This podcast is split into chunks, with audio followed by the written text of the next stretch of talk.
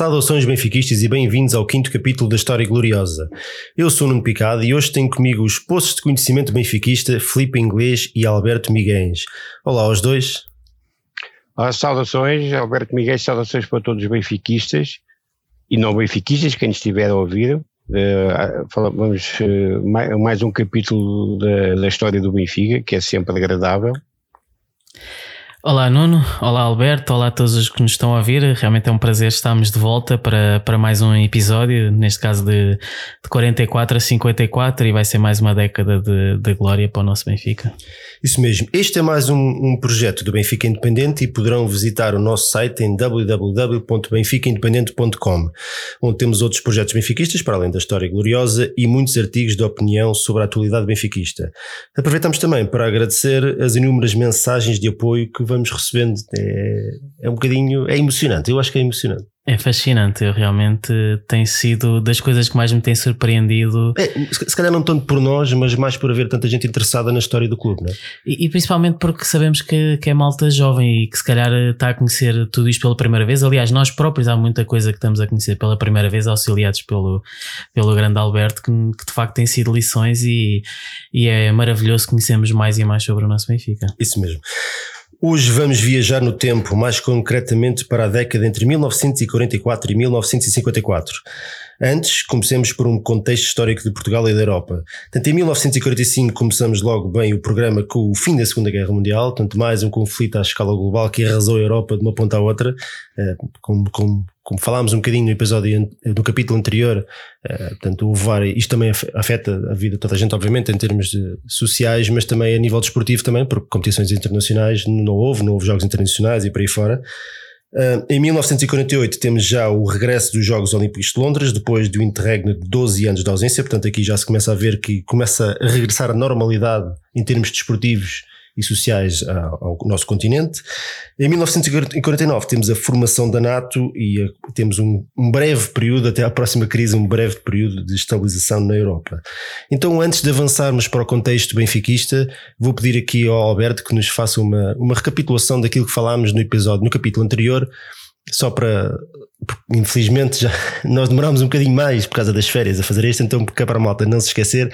Alberto, o que é que falámos no, no capítulo anterior? A década anterior é uma década de glória, mais uma. Geralmente as décadas Benfica são todas de glória, umas com mais, outras com um pouco menos, mas essa é, é fantástica. O Benfica consegue o primeiro tri, depois consegue ainda um bi com dobradinha, ganha o campeonato e a taça em 42, 43, ganha o bicampeonato e ganha também a taça de Portugal. Além disso, houve também a, resolução do problema da expropriação das Amoreiras, a inauguração do Campo Grande, a 5 de outubro de 1941. O Benfica, em, em sócios, passa de 5 mil para mais de 10 mil, mais do dobro dos associados, o ecletismo, eh, em expansão, foi, foi, é uma década fantástica, mas pontuada, claro, pelo tricampeonato e o, depois uhum. o bi nos anos 40 com a dobradinha. Por falar em campeonatos, começamos logo este programa em grande em 1944, na década, na temporada de 1944-1945, Benfica campeão nacional. Bacana. Portanto, realmente não há, não há melhor maneira de, de começar. Embora eh, nos, em todos os episódios, felizmente, vamos sempre ter muitos títulos para, para falar sobre o Benfica. Deixa-me referir relativamente a esta recapitulação. Isto é um pormenor bastante engraçado. Um, portanto, nós chegamos à décima edição com o Benfica com 5 campeonatos, ou seja, no, com uma média de 50% dos campeonatos conquistados. Isto é uma média que vai acompanhar o Benfica ao longo de vários anos. Curiosamente, quando chegamos a 74, o Benfica tem 50%, em 84 tem 50%, em 94 tem 50% e entretanto depois houve aqueles anos piores do Benfica e esta média estragou-se um, um, pouco, mas atualmente estamos em 43%, portanto estamos em, em recuperação. Uh, portanto isto é uma média engraçada de se referir. De qualquer maneira, em 45 o Benfica ainda sobe acima dos 50%, porquê? Porque volta a ser campeão é o sexto título, portanto, em 11 anos e o terceiro nos últimos quatro. Sempre com o mesmo treinador, o Janus Biri, que conquista aqui o seu terceiro campeonato E o Benfica é campeão em 45, como deixando o Sporting e o Belenenses 3 pontos atrás, o Porto ainda mais para trás, o Porto fica a 10 pontos do Benfica. Uh, o Benfica esteve sempre na frente, em 18 jornadas conquistou 14 vitórias, 2 empates e 2 derrotas, mas eh, é engraçado que o Benfica em 8 dos 18 jogos começa a perder e em 5 deles é que consegue dar a volta. E, e aqui é, é, é uma questão, uma, é uma rivalidade curiosa que sempre existe entre o Benfica e o Sporting, mas que surge também entre a linha avançada do Sporting, que vai surgir, e vamos ter que falar bastante neste episódio do, dos 5 violinos, porque é aqui o, o, seu auge, e o Benfica tem assim, uma linha avançada conhecida como os Diabos Vermelhos, que, por exemplo, nos, nestes últimos 4 jogos deste campeonato marcaram só 25 golos. Uh, e, e, eu queria perguntar ao Alberto: realmente aqui temos esta linha avançada do, dos Diabos Vermelhos que, que tem aqui uma grande despique com, com aquela linha avançada do, do Sporting. É, foi, é, foi, foi assim e é, em tempo para a história, ficará para sempre. Mas na altura é, os benfiquistas não, não, não valorizavam tanto os cinco violinos como, como se valoriza agora, ou como se, tem muito nome, é, é muito falado, os, os violinos. O, o, Benfica, como depois ganha muito nos anos 60, principalmente o, é bicampeão europeu, é, ficou, ficou para trás, é, ficou um, é, está um pouco oculto tanto a taça latina como essa linha avançada que o Benfica teve. E que foi sendo apurada, esse campeonato é importante porque a linha avançada, esses cinco avançados vão sendo apurados ao longo da época, por isso é que depois eles são esmagadores na, nas últimas jornadas. Né? Uhum. Marcam esses golos, todos, é tudo goleada nas últimas jornadas, e o Benfica, é, que tinha, é, nessa linha avançada, a curiosidade é que o Espírito Santo, que veio para o Benfica, que já falámos dele como avançado centro, ele depois vai para extremo direito, porque ele, fica, ele adoece, tem uma doença grave, por causa de um jogo da seleção em Paris, em que ele apanha muito frio e depois, eh, como tinha vindo da África, eh, eh, aparece numa doença africana, naquelas doenças que, muitas vezes são ocultas, mas que depois, por um motivo qualquer, de, condições adversas, a, a doença ressurge, foi o que aconteceu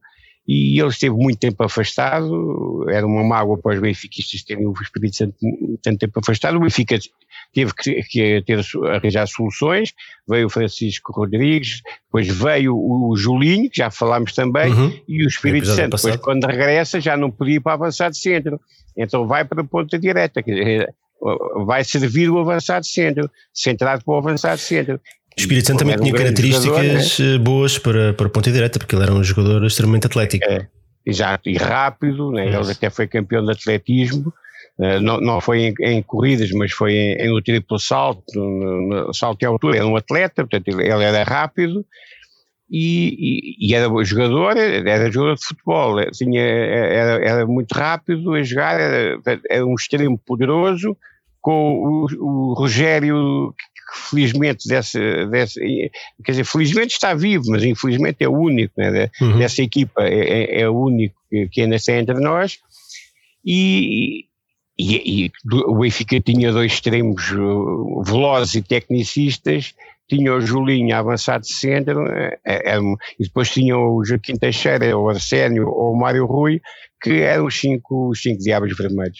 Uhum. E, e, o Benfica, uh, esse campeonato é categórico, porque o Benfica tinha digerido, os adeptos tinham digerido muito mal uh, o facto do Benfica perder o campeonato em 44, o Benfica era bicampeão em 42, em 43, perde em 44, vez que foi com 4 pontos de, de atraso em relação ao Sporting, e isso não foi, não, não, caiu bem nos benfiquistas que nunca gostam de perder, muito menos ficar a 4 pontos do Sporting uhum. depois de serem bicampeões. Mas, mas é, é engraçado referir isso, porque já na altura, em 1944, os benfiquistas, à semelhança de hoje, eram muito exigentes com, com, com a equipa, não era? Com, com, o clube, ao ponto de, de uma figura histórica como, como Cosme Damião uh, ser posto em causa porque o Benfica estava a ficar para trás. Sim, já, já na altura o mote era vencer. Sim, eu, eu, sempre. E o, a exigência dos adeptos do Benfica é que fizeram com que o Benfica seja o que é, que seja um, um, um maior clube português e um dos maiores clubes do mundo num país com, tão, com recursos tão parques como é o nosso, né? e o Benfica é uma, é uma potência e foi um clube nos anos 60 bater o Real Madrid e o Barcelona como o Benfica bateu, é, é, é devido à exigência dos adeptos, claro. porque são exigentes mas depois apoiam, não é só ficar a exigir e depois não, participam. Sim, vão a pé até Coimbra. Né? É, é, uma, é, é, um apoio, claro. é, é uma exigência efetiva, porque há apoio, não é uhum. só exigir e depois não fazer, não fazer nada, não. Os benfiquistas iam ao estádio, os benfiquistas apoiavam os jogadores, incentivavam-nos. Depois exigiam. Na Taça de Portugal é que a coisa não correu muito bem, fomos eliminados nas meias finais pelo Sporting, no, numa finalíssima que tivemos que jogar com 10 a partir dos 20 minutos. Infelizmente, naquela altura não havia substituições, né? é verdade. Portanto, um jogador lesionava-se, era chapéu. Aliás, nós mais à frente vamos falar da, vamos das finais taça da, dos campeões europeus do nem sim. Exatamente, em, 65. Uh, eh, mas de qualquer maneira é, é, é um excelente ano e, e, e, só para se ter uma ideia do, da, da, da alegria e da, da vivacidade com que os sócios do Benfica estavam a viver esta, esta altura, é, é, curioso referir, o, entretanto, temos o Félix Bermudes a, a tornar-se presidente da direção, e há, há, aqui umas declarações dele à Stadium que são engraçadas de referir, só para se ter uma ideia de como o clube estava a crescer. Ele diz assim: a população associativa aumenta de tal forma que quase nos assusta. A média atual de admissão de sócios é de 100 por semana. Temos sede em Benfica, no Campo Grande e no Centro da Baixa, e nada disto chega. E, e ainda um, o António Sobral, que era um dirigente da fornada dos fundadores, dizia o seguinte: o Benfica, desde a sua fundação, tem recebido no seu meio associativo toda a gente, desde a mais humilde à mais categorizada individualidade. Dentro de nossa classe, dentro de nossa casa, não há seleção de classes, pertencem todos a uma grande família. E portanto, isto mais uma vez revela qual é a, a, a base genética do Benfica desde o início e, e, e o, o, apoio popular sempre absolutamente incrível. E isto é uma coisa engraçada de, de, de voltarmos a referir é que muita gente acha que o Benfica ganhou, se tornou o clube mais popular do país à conta do, do Eusébio e à conta das taças de campeões ah, europeus. Foi não. muito antes. E né? isto já é muito antes, já precede muito isso, portanto não foi só à conta disso que, que o Benfica. O Eusébio foi, em... foi, foi uma lata de gasolina no, no incêndio já muito grande. Já muito grande. É? Aliás, basta recordar que quando o Eusébio chega, o Benfica já era campeão europeu. Uhum. Portanto, não tirando nada ao Eusébio, o Eusébio é o, é o maior jogador de todos os tempos do Benfica. É uma estátua e é o único. Exatamente, portanto, não tirando nada ao Eusébio, mas quando o Eusébio chega, já o Benfica era, era um gigante. Avancemos então para 1945. Na temporada 1945-46, infelizmente não temos aqui títulos a, a registar. Temos, no entanto, uma goleada ao Sporting por 7-2, o que também não é, não é de, de deitar fora, não é? Olha, que se fosse os Sportingistas diriam que isso é quase título. É, como é título. Como hoje, hoje contava como título, exatamente. Exato. Queres, temos Manuel da Conceição Afonso, eleito presidente da direção. Alberto, nesta altura ainda havia eleições anuais, não é? Sim, as eleições eram anuais, eh, geralmente até eram no início do ano civil, não era do ano desportivo ou no final do ano desportivo, eram em janeiro, e, e eram, eram, todos os anos, havia eleições todos os anos, isso foi assim até 1967. Eh, desde o início, desde a fundação do Benfica até 67, depois é que os mandatos passaram a ser bienais consegue. Não, esta é um bocadinho fora aqui do guião, mas tem ideia se as eleições eram muito concorridas, se havia muitas listas, se havia assim uma.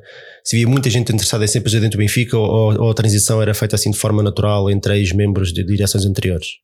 Isso, é, isso é engraçado porque estas eleições são as primeiras. Em 46 vão ser até as primeiras eleições em que há duas listas uhum. em confronto, em despique direto, com as duas com potencialidade de ganhar. É porque o, o, o Félix Bermudes é, candidata-se à reeleição e perde as eleições. É a primeira vez que um presidente do Benfica se recandidata e que não é eleito. Perde as eleições para o Manuel da Conceição fosse em 46. Ou seja, o presidente do Benfica de 45, mesmo sendo campeão, em 45, depois perde as eleições em janeiro de 46.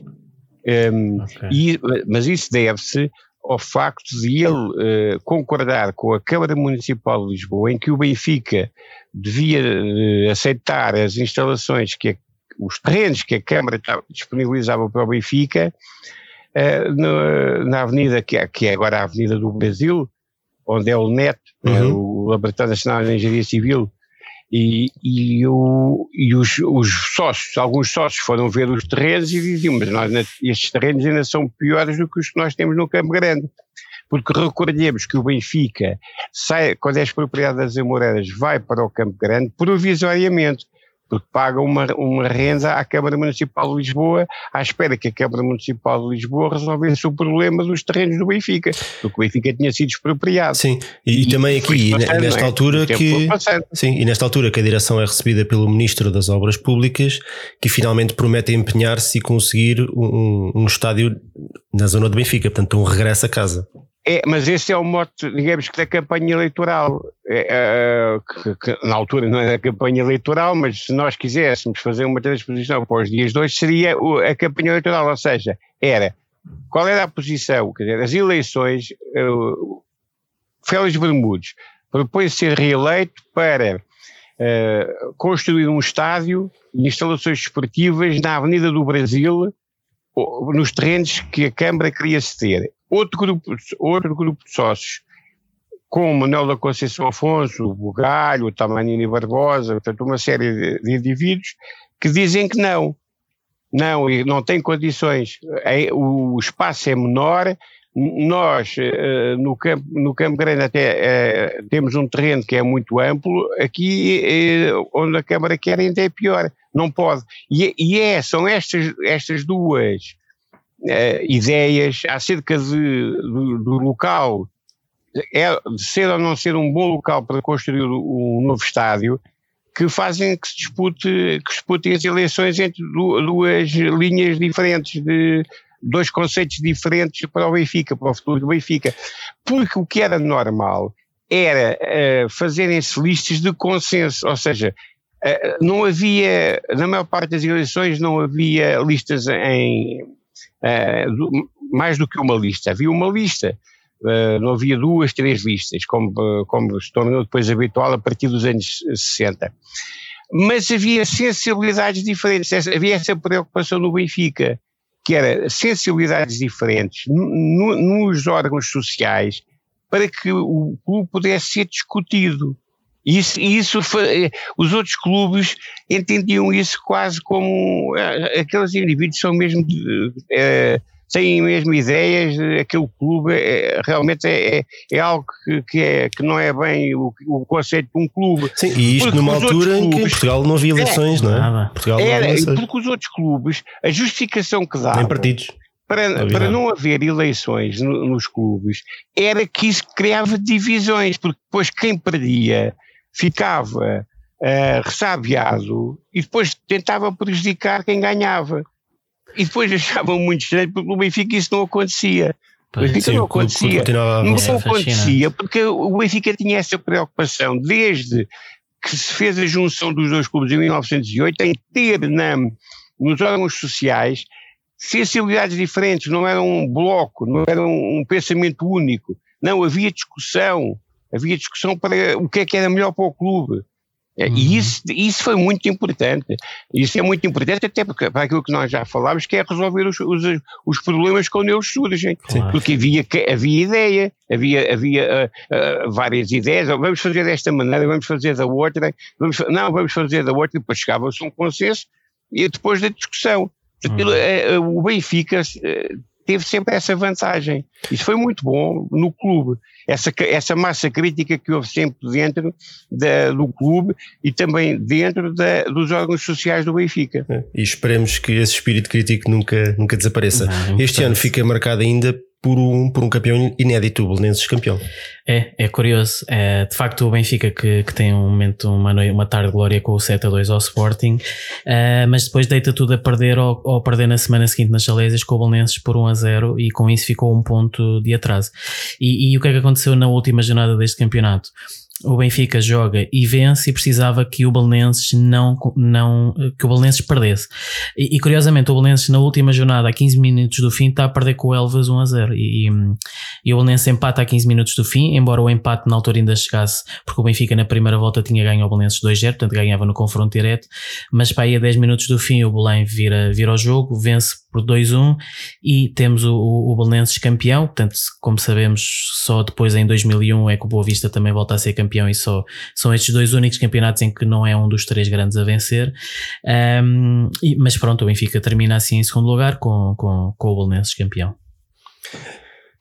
Passando. Sim, esse diga, campeonato foi. É, é, é, é em glória perder assim o campeonato caiu, em casa no, depois de ganhar ao Sporting. É em glória. Mas foi discutido taco a taco entre o Belenenses e o Benfica, e o Benfica esteve à frente do campeonato. E esse campeonato, esse campeonato também é. Desculpe, desculpe interrompê-lo. De, Deixa-me só fazer uma pergunta. Nesta altura, o Belenenses já tinha o Matateu? Uh, em 45, 46, não, não. Ainda o não. Matateu vem depois, é, é o campeonato que o Belenenses depois vai perder em 54, 55 okay. para o Benfica. Ok. okay. Uh, mas sim, o, o Belenenses tinha uma equipa poderosa nesta altura, né?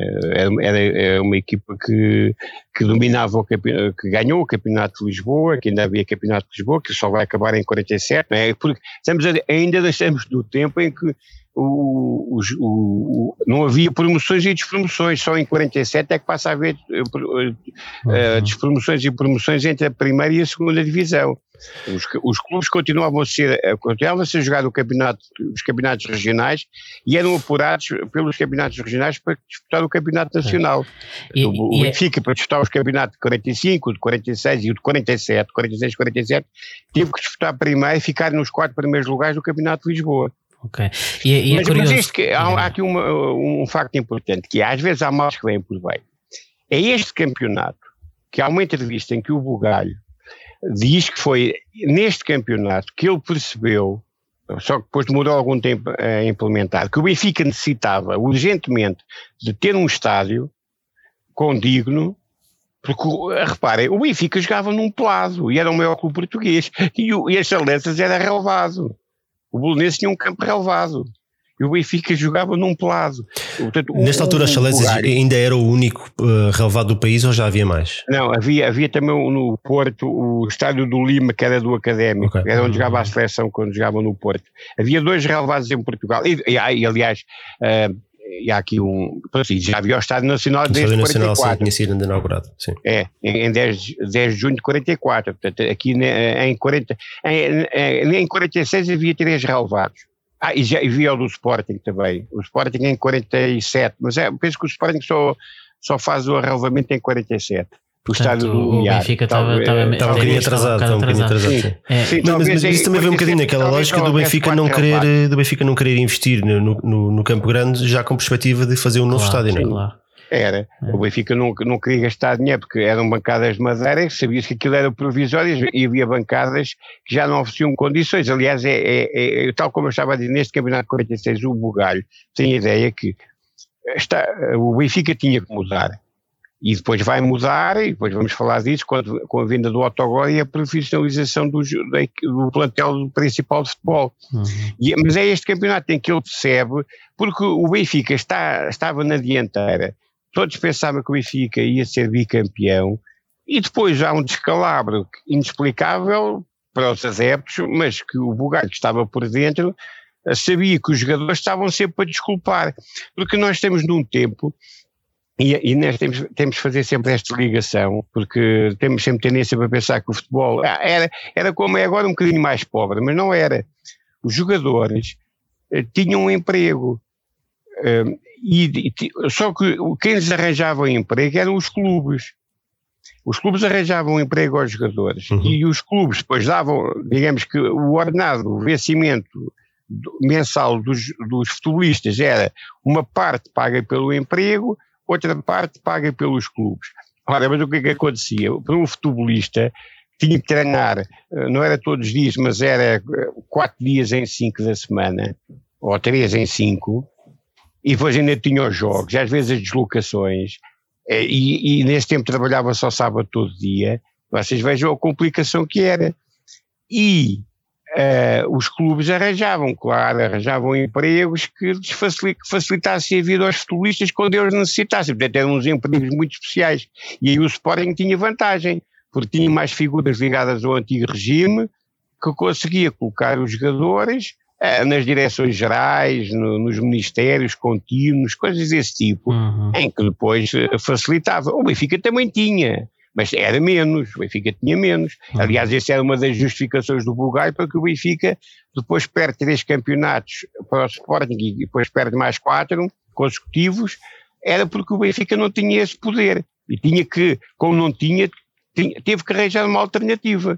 mas depois vamos falar disso. Sim. Isso é depois a mudança no futebol Benfica. Portanto, já estamos a falar aqui, é, é que nós entre a década, a, a, década passada e esta, estamos a falar de, já de uma modificação na, no, no, futebol, que é, uh, os, os, jogadores já eram semi-profissionais, já se que eram semi-profissionais, ou seja, o, o, que, o, que o que ganhavam nos clubes já era maior do que aquilo que ganhavam, uh, do que o ordenado que tinham nas empresas onde trabalhavam. Mas, mas, mas tinham, tinham um emprego. O Rogério trabalhava no Grêmio da, da, das mercearias, o, o Espírito Santo no Grêmio da, das Carnes, penso que era das Carnes, no, não, não, era ao contrário. Não, isso era, era ao contrário. O Rogério, é que era no Rocio, no Grêmio das Carnes, onde, onde trabalhava também o parteu.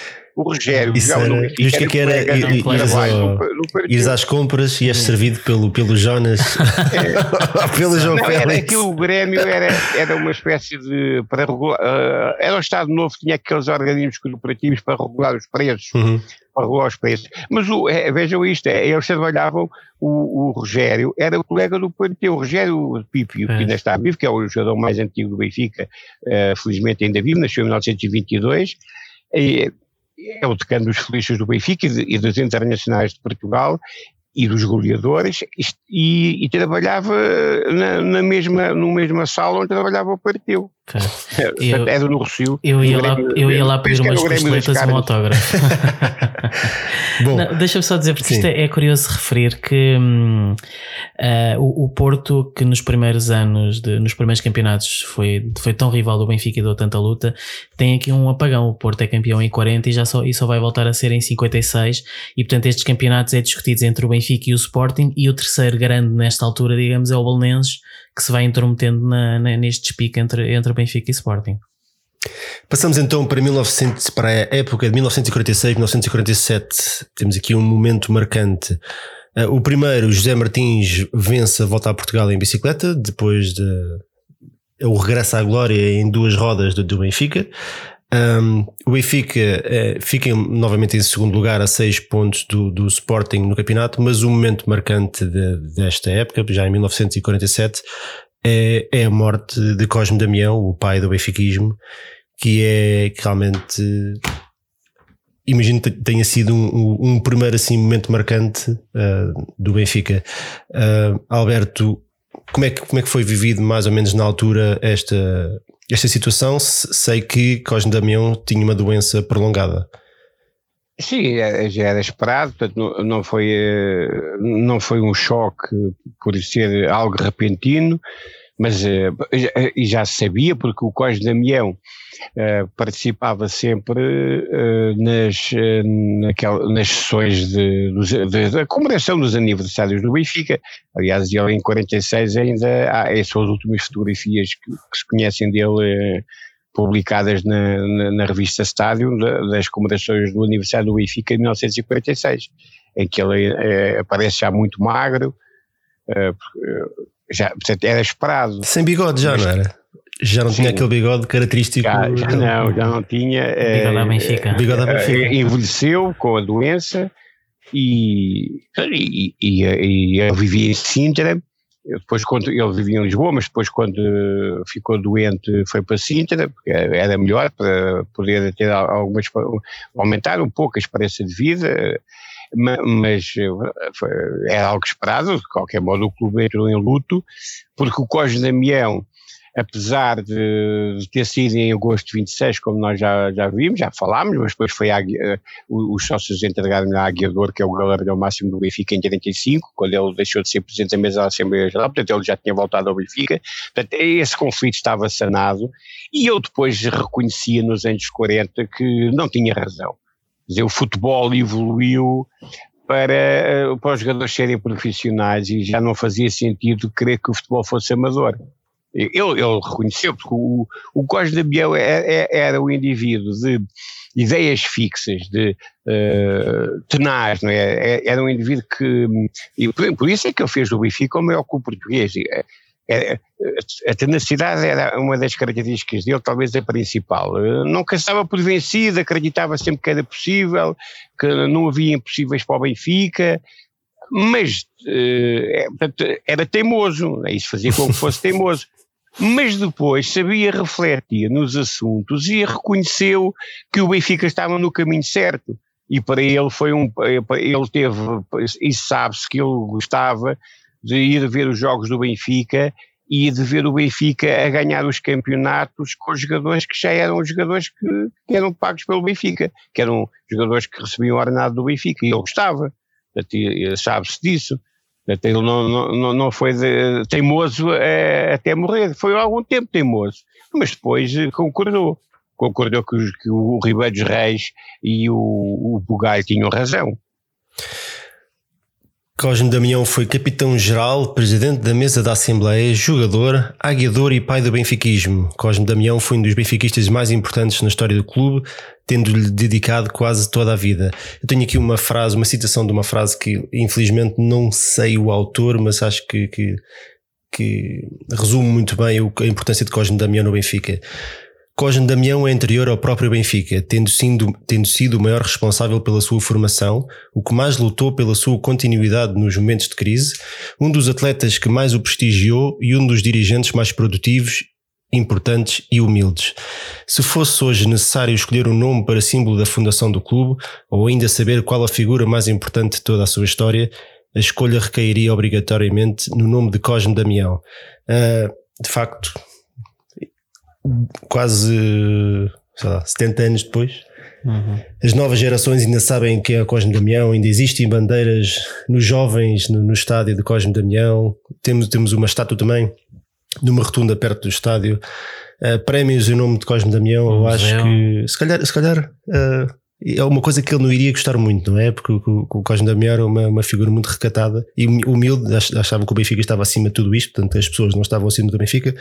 Se calhar ele hoje não, não, não, é, não é que não gostasse, mas se calhar preferia que, que, que, assim não fosse, mas, mas eu acho que é uma homenagem mais que justa e, e fica uma frase marcante que acho que também quase toda a gente conhece, uma frase dele uh, após a saída de Arturo José Pereira, que nós aqui também já falámos, para o Sporting em 1914, na altura que era o melhor jogador português o Sporting tem dinheiro, nós temos dedicação. No imediato, o dinheiro vence a dedicação. No futuro, a dedicação goleia o dinheiro. E assim foi. Sim. É. é. Eu, eu, penso que a primeira frase é do Ribeiro dos Reis. É, essa primeira, esse elogio, uhum. é do, se não for do Ribeiro dos Reis, é do Cândido Oliveira. Mas eu tenho a ideia que é do Ribeiro dos Reis.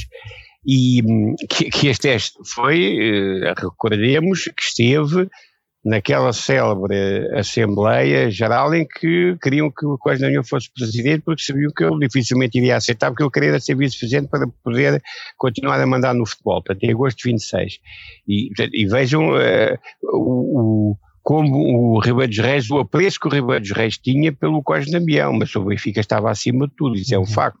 A, a outra frase é uma, é, é uma resposta que ele dá a um dos pioneiros do Benfica, que era até o, o presidente do Sport Benfica, que era o Luís Carlos Faria Leal, que estava no ultramar, eu penso que até estava em Angola, ou em Angola em Moçambique, uh, em África, estava em África, quando, e, e, e escreve muito preocupado, porque então, se o, o Arthur José Pereira, que era o dínamo da equipa, era o, era o melhor jogador português, era, era, era a vedeta da equipa, então vai para o Sporting, então o que é que vai ser de nós? E então é o, é o da Milhão na resposta, e depois o Luís Carlos Faria Leal, que chegou a ser sócio número do Benfica, uh, guarda a carta, a carta, essa carta estava no espólio, e deve estar no espólio dos familiares do Luís Carlos Faria Leal que, que foi depois também, também foi dirigente do Benfica, mas foi porque, uhum. porque ele estava preocupado, estava longe e estava preocupado.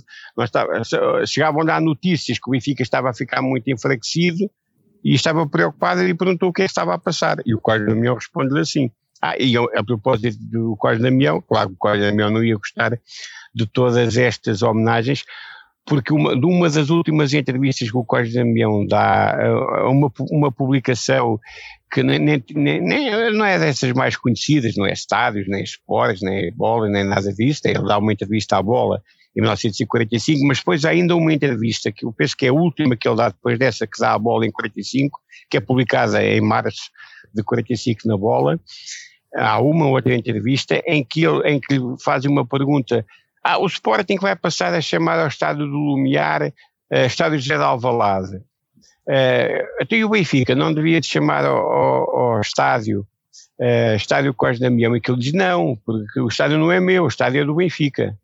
Portanto, o Cós Damião era assim, o Cós Damião, uh, para ele, o Benfica estava acima de tudo. Portanto, era, e, e isto, esta, esta resposta que ele dá é, é elucidativa.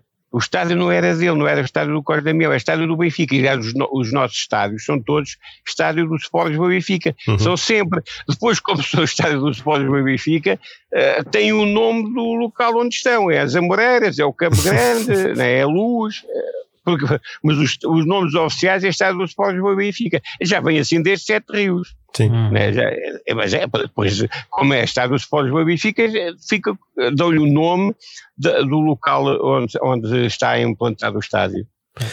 Pronto, e vamos todos os anos, a 28 de Fevereiro, vamos celebrar é, a vida de, de Cosme que... Damião e de todos aqueles que, como ele, uh, fizeram do Benfica, ajudaram a fazer do Benfica aquilo que é hoje. Deixa-me dizer, embora eu não acredite muito nessas coisas, mas se, se porventura o Cosme Damião estiver-nos a ver em algum lado, eu só espero que façamos o que o façamos orgulhosos do, no, em todos os momentos do Benfica, dentro e fora de campo, porque ele realmente levou muito a, colocou a bandeira muito lá em cima, a exigência é muito grande para, não só em termos de sucesso esportivo, mas a maneira como o clube se comporta e de facto temos que, temos aqui um património e uma herança para, para orgulhar com, com muito afinco, porque ele merece. Sim, eu, eu, tenho, eu, conhecendo, lendo uma, uma dúzia de entrevistas do Cosme Damião, devo ter lido uma dúzia de entrevistas, ele deve, deve ter dado mais, de certeza que ainda não as consegui apanhar todas, não é? Que é, às vezes é difícil, mas encontram-se, e eh, pelas entrevistas fica-se com o traço de personalidade dele, próximo, e se, se o, mais, né, o, o, gosto que ele, que ele tem se, se ele estiver a ver, a ouvir, o gosto que ele tem é que o Benfica seja um clube digno como foi no tempo dele e que seja um clube ganhador. Né? O Cosme não eh, ligava as duas coisas.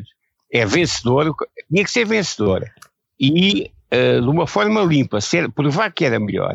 Uhum. Isso para o Cosme Damião, é, isso, o Benfica continuar a, a ser o que é, com o apego, o apego dos adeptos, a vontade dos atletas, o Benfica ganhar da forma que ganha, uma forma limpa, justa, Uh, mostrando que é melhor, mostrando que é superior e ganha. E quando não é, reconhecer que os outros foram superiores, isso é o que o Código Damião delira certamente com, com estas nossas atitudes. Uhum. E é, é, a melhor maneira que nós temos para homenagear é continuar a fazer do Benfica um clube ganhador e continuar a fazer do, do Benfica um clube ímpar e um clube que é um exemplo para toda a sociedade portuguesa. Isso para o Cosme Damião era, era o ideal.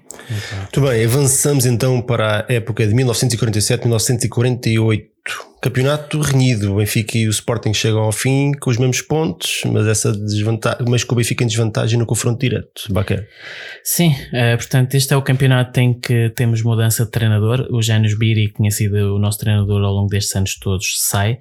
Um, e, e, temos um regresso, o Lipo Hertz que regressa ao Benfica. O Lipo que recorde tinha sido o, o treinador campeão do Benfica em, em 36, 37 e 38. Tem aqui um regresso, mas também só durou uma época que ele no final depois acaba por sair por, por problemas de saúde. Um, mas pronto, o Janis Biri termina aqui um ciclo, é um treinador de facto muito importante e histórico no Benfica, uh, mas ele era realmente um, um treinador muito austero e rigoroso e estas coisas funcionam enquanto se ganha e de facto o Benfica estava aqui numa sequência já de dois, dois anos sem ganhar e e, e, de facto aqui chegamos ao terceiro ano sem conquistas e, e é de uma forma dramática. Isto porquê? Porque uh, a cinco jornadas do fim o Benfica recebe o, o Sporting e, e, estava numa situação muito boa. O Benfica estava com dois pontos de avanço, tinha ido ganhar na primeira volta ao, ao, ao campo do Lumiar ao Sporting por 3 a 1 uh, e aconteceu uma noite trágica para o Benfica. O Benfica perde para o Sporting por 4 a 1, 4 golos do, do Peroteu. Um, e, e, chegamos a. Curiosamente, na penúltima jornada, o Sporting perde em Setúbal e o Benfica, desgraçadamente, perde com o Elvas em casa também por 2-1. Vamos para a última jornada em que os dois ganham e o Benfica acaba por perder o campeonato. O Elvas é aqui uma espécie de besta negra, porque já antes tinha ganho em casa também no campeonato que o Belenenses ganhou. Foi não. conhecido o Elvas também, pelo menos é a nota que eu tenho aqui. Ou, ou, se calhar é, olha, para casa agora não, não sei dizer. Portanto, o Elvas. É, é, é, era aqui, e era filial do Benfica. passa com o Elvas? Era o Elvas. Depois, depois uh, fundiu com o, um outro clube, com o Sporting de Elvas, que era muito menos importante, porque esteve da primeira divisão, né, mas tinha o campo em uhum. Elvas e que deu origem ao Clube Alentejano de Esportes, o Elvas, que há poucos anos esteve na primeira divisão. Temos, temos, tem que haver uma eliminatória na taça para ir lá a vingar, a vingar isto. Mas já não, já não é filial, né? depois pois. deixou de ser. Pronto. Também foi um assunto polémico, mas mas, é, é, mas o Benfica já, já, já venceu muitas vezes o Elvas. É, é aquelas situações. Não, mas é, é, isto era aquilo que o Bugalho dizia, é que havia, os jogadores estavam sempre a arranjar desculpas. E aquilo tinha que acabar, essas desculpas tinham que acabar. Esses campeonatos só vêm depois, eh, quer dizer, foram-se perdendo, foi mal, né? nós gostávamos de ter ganho todos os campeonatos. Mas, mas também serviram para, para refletir e para depois pensar, ah, não, não isto pode ser. E o Benfica depois vai para a vanguarda, fica na vanguarda do futebol uhum. em Portugal em 1954. Aprender com as dificuldades. É, exatamente, né? aliás, exato, isto, portanto, estamos aqui nos anos de glória do, do Sporting e mal, mal eles sabiam como é que o Benfica ia contra-atacar eh, uns anos mais à frente. Mas pronto, só para terminar, referi que este campeonato fica conhecido como o campeonato do Pirulito, exatamente porque é um campeonato que termina com o Benfica e o Sporting os mesmos pontos, o Sporting ganha por causa desse golo extra que marca no, no Campo Grande. Portanto, o Benfica ganha 3-1 fora, o Sporting ganha 4-1 em nossa casa e nós perdemos exatamente por esse golo, é o campeonato do Pirulito. De, Deixem-me é. fazermos aqui uma pergunta que é, que é mais um desafio e se calhar nós não temos assim um conhecimento histórico da altura, mas podemos colocar-nos na. e tendo o conhecimento que já temos da história, do que temos estudado da história do Benfica, da maneira como o Benfica se comportava perante as adversidades. Será que esta época de glória do Sporting, que realmente foi, foi fulgurante em termos nacionais, foi aquilo que era preciso para o Benfica uh, se erguer de tal maneira que a década seguinte foi um arraso total em Portugal e na Europa? Sabes que, curiosamente, eu acho que o Benfica reage muito melhor e com muito mais força quando é atacado pelo Sporting do que quando é atacado pelo Porto, pelo menos nos dias atuais. Eu não sei na altura, mas talvez por causa da proximidade dos campos e da, e da rivalidade que há entre os adeptos, de facto o Benfica reage com muito mais força quando o Sporting ganha do que, do que quando o Porto ganha. E, e é possível que, quer dizer, nós sabemos que nestes anos o Benfica tinha problemas financeiros por causa do, do, dos campos, o Benfica estava aqui constantemente a pagar empréstimos e isso limitava um pouco desportivamente. Mas eu não tenho dúvida que, que o Benfica, conforme foi perdendo estes títulos para o Sporting, o Benfica percebeu que teria que mudar radicalmente porque de facto o Benfica é um clube superior ao Sporting e, teria, e esta é a única fase da história do futebol português em que não é, portanto, épocas avulso, estamos a falar aqui um ciclo em que o, o, Sporting está por cima do Benfica. E isso nunca mais voltou a acontecer, portanto só isso só mostra como o Benfica soube reagir a estes anos menos, menos positivos. Sim, sim e, há, e há ainda um fator que, que é sempre que, que, que, é subjetivo, mas que, mas que interessa, depois cada um interpreta à sua maneira, que é o melhor treinador português na época era o Cândido Oliveira. O Cândido Oliveira tinha sido jogador do Benfica, foi capitão do Benfica nos anos 10. E é, é o campeonato do Pirulito, é o Cândido Oliveira que é treinador do Sporting e que depois ganha o, o título ao Benfica. E o que é certo é que o Cândido Oliveira, que era treinador, treinou a Académica, treinou o Foco do Porto, até treinou o Flamengo, treinou uh, o Sporting, treinou o Casa Pia, treinou vários clubes. E o Benfica tinha necessidade de um bom treinador, sabia-se disso. E o Cândido Oliveira nunca veio treinar o Benfica. E há quem diga que é por uma questão de princípio. Porquê? Porque o Cândido Oliveira, em 1920, deixou o Benfica para ir fundar o Casa Pia. Era capitão do Benfica e quando acabou a época de 19-20, o Benfica foi campeão de Lisboa e ele disse, eu, fomos campeões de Lisboa, está na altura da Casa Pia, em vez de dar os jogadores ao Benfica, de ficar com os jogadores e de fazer um, um, também um clube na Casa Pia. E foi, foi fundar o Casa Pia Atlético Clube em, em 1920. E, e o Ribeiros Reis, que era amicíssimo do Cândido Oliveira, até fundaram a bola, o jornal da bola é fundado pelo, pelo Vicente Melo com o Cândido Oliveira e o Ribeiro dos Reis, e o que é certo é que o Ribeiro dos Reis, que tinha tanta importância e tinha tanta influência no futebol do Benfica, nunca quis o Cândido Oliveira como treinador do Benfica, quando podia. O Cândido Oliveira podia ter sido treinador do Benfica e a história era diferente, mas, mas era a história era diferente em termos, se calhar, de resultados. Mas no futuro, provavelmente depois também o Benfica não optaria, porquê? Porque ia quebrar um princípio, porque era o que o Ribeiro Reis dizia, tu, quando fizeste falta, foste-te embora, agora não fazes falta. E, e era amicíssimo dele, mas Sim, não mostrava voltamos, voltamos àquela questão do, do clube acima de todos, nunca, né? nunca foi treinador do Benfica. Voltamos à história do clube acima de tudo e todos. Exatamente. O, aí o princípio né, de, do Cândido Oliveira, porque o Cândido Oliveira tem vindo para o Benfica nos anos 40 ou nos anos 50, depois faleceu em Estocolmo nos Jogos Olímpicos, estava a fazer cobertura para a bola e faleceu, penso que em 56. Mas o, o Cândido Oliveira era o melhor treinador português, teve vindo para o Benfica, o Benfica tinha ganho eh, campeonatos. Mas é, havia ali uma questão de princípio. Ele tinha abandonado o Benfica em 1920 e fazia falta ao Benfica, até porque o Casabia depois é campeão em 21, é campeão regional, com quase todo, uh, uhum. 60% do plantel do Casa Pia tinha, tinha sido do Benfica e, e, tinha saído campeão do Benfica, né? Houve jogadores do, do, que foram campeões, foram bicampeões regionais em 20 pelo Benfica e em 21 pelo Casa Pia. Portanto, era uma questão de princípio. Uh, fez, ele dizia: fizeste falta em 20, quiseste, abandonaste o Benfica agora também já não voltas. Bem, imagine-se imagine é? nos tempos atuais que o Paulo Sousa era muito melhor treinador do que é. Nós também não o queríamos no Benfica, nem Os adeptos, pelo menos, não. E, claro, e, e, exato, e temos este menos. precedente, né? temos esta jurisprudência no Benfica, no caso do Cândido Oliveira. Eu acho que é, é, é, bem, é bem vista esta situação do Paulo Sousa. até porque acho que passa uma mensagem também para o futuro, para todos os que cá estão, para os outros que querem cá estar. É passa uma mensagem que o clube é, é muito mais importante do que o indivíduo. de Roma não paga traidores, não é? Exatamente. Acho que espero que o Benfica continue assim. Avançando então para a temporada 48-49. Mais uma vitória do Sporting. Exato. Felizmente, desta vez temos aqui um título a registar. O Benfica vence a Taça de Portugal e termina o jejum de títulos. Sim. Um, temos um novo treinador também, Ted Smith. Queres Ex continuar para quê? Sim, deixa-me referir, portanto, exatamente o, tanto o Lee Puerto, que só durou um aninho e depois sai por problemas de saúde. Temos o Ted Smith, que é um, que é um treinador que vai estar 4 anos no Benfica e em 4 anos vai ganhar eh, dois, um campeonato, duas taças de Portugal e uma competição internacional que já vamos referir mais à frente.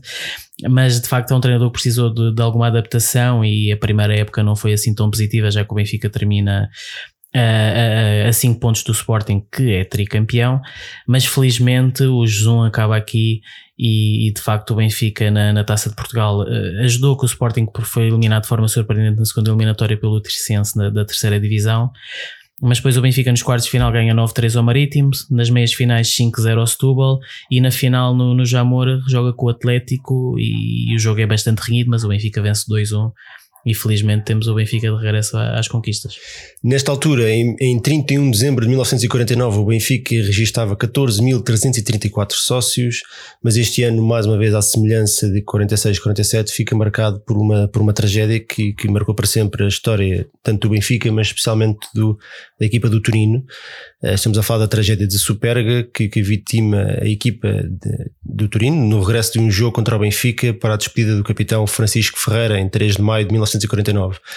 Um, Alberto, isto foi uma, na altura, foi um, um, momento extremamente difícil, não só para, para, para os italianos, porque enfim, para, para todas as, as, vidas que se perderam e, e, e, eles viveram mais diretamente a situação, mas também para, para os portugueses que, que se uniram uh, em solidariedade aos, aos amigos italianos. O, o Turino era, era considerado o, melhor clube da Europa e provavelmente era o melhor clube do mundo, até porque fez uma digressão ao Brasil em que teve sucesso. Eh, era um clube, foi um dos primeiros clubes a, a profissionalizar-se, ainda antes do Benfica. É, é, eles, eles em, é no início dos anos 40 que começam a formar o, aquilo que chamou o Grande Turino, e em 42 Uh, e o, o Turino veio, fazer uma festa, né?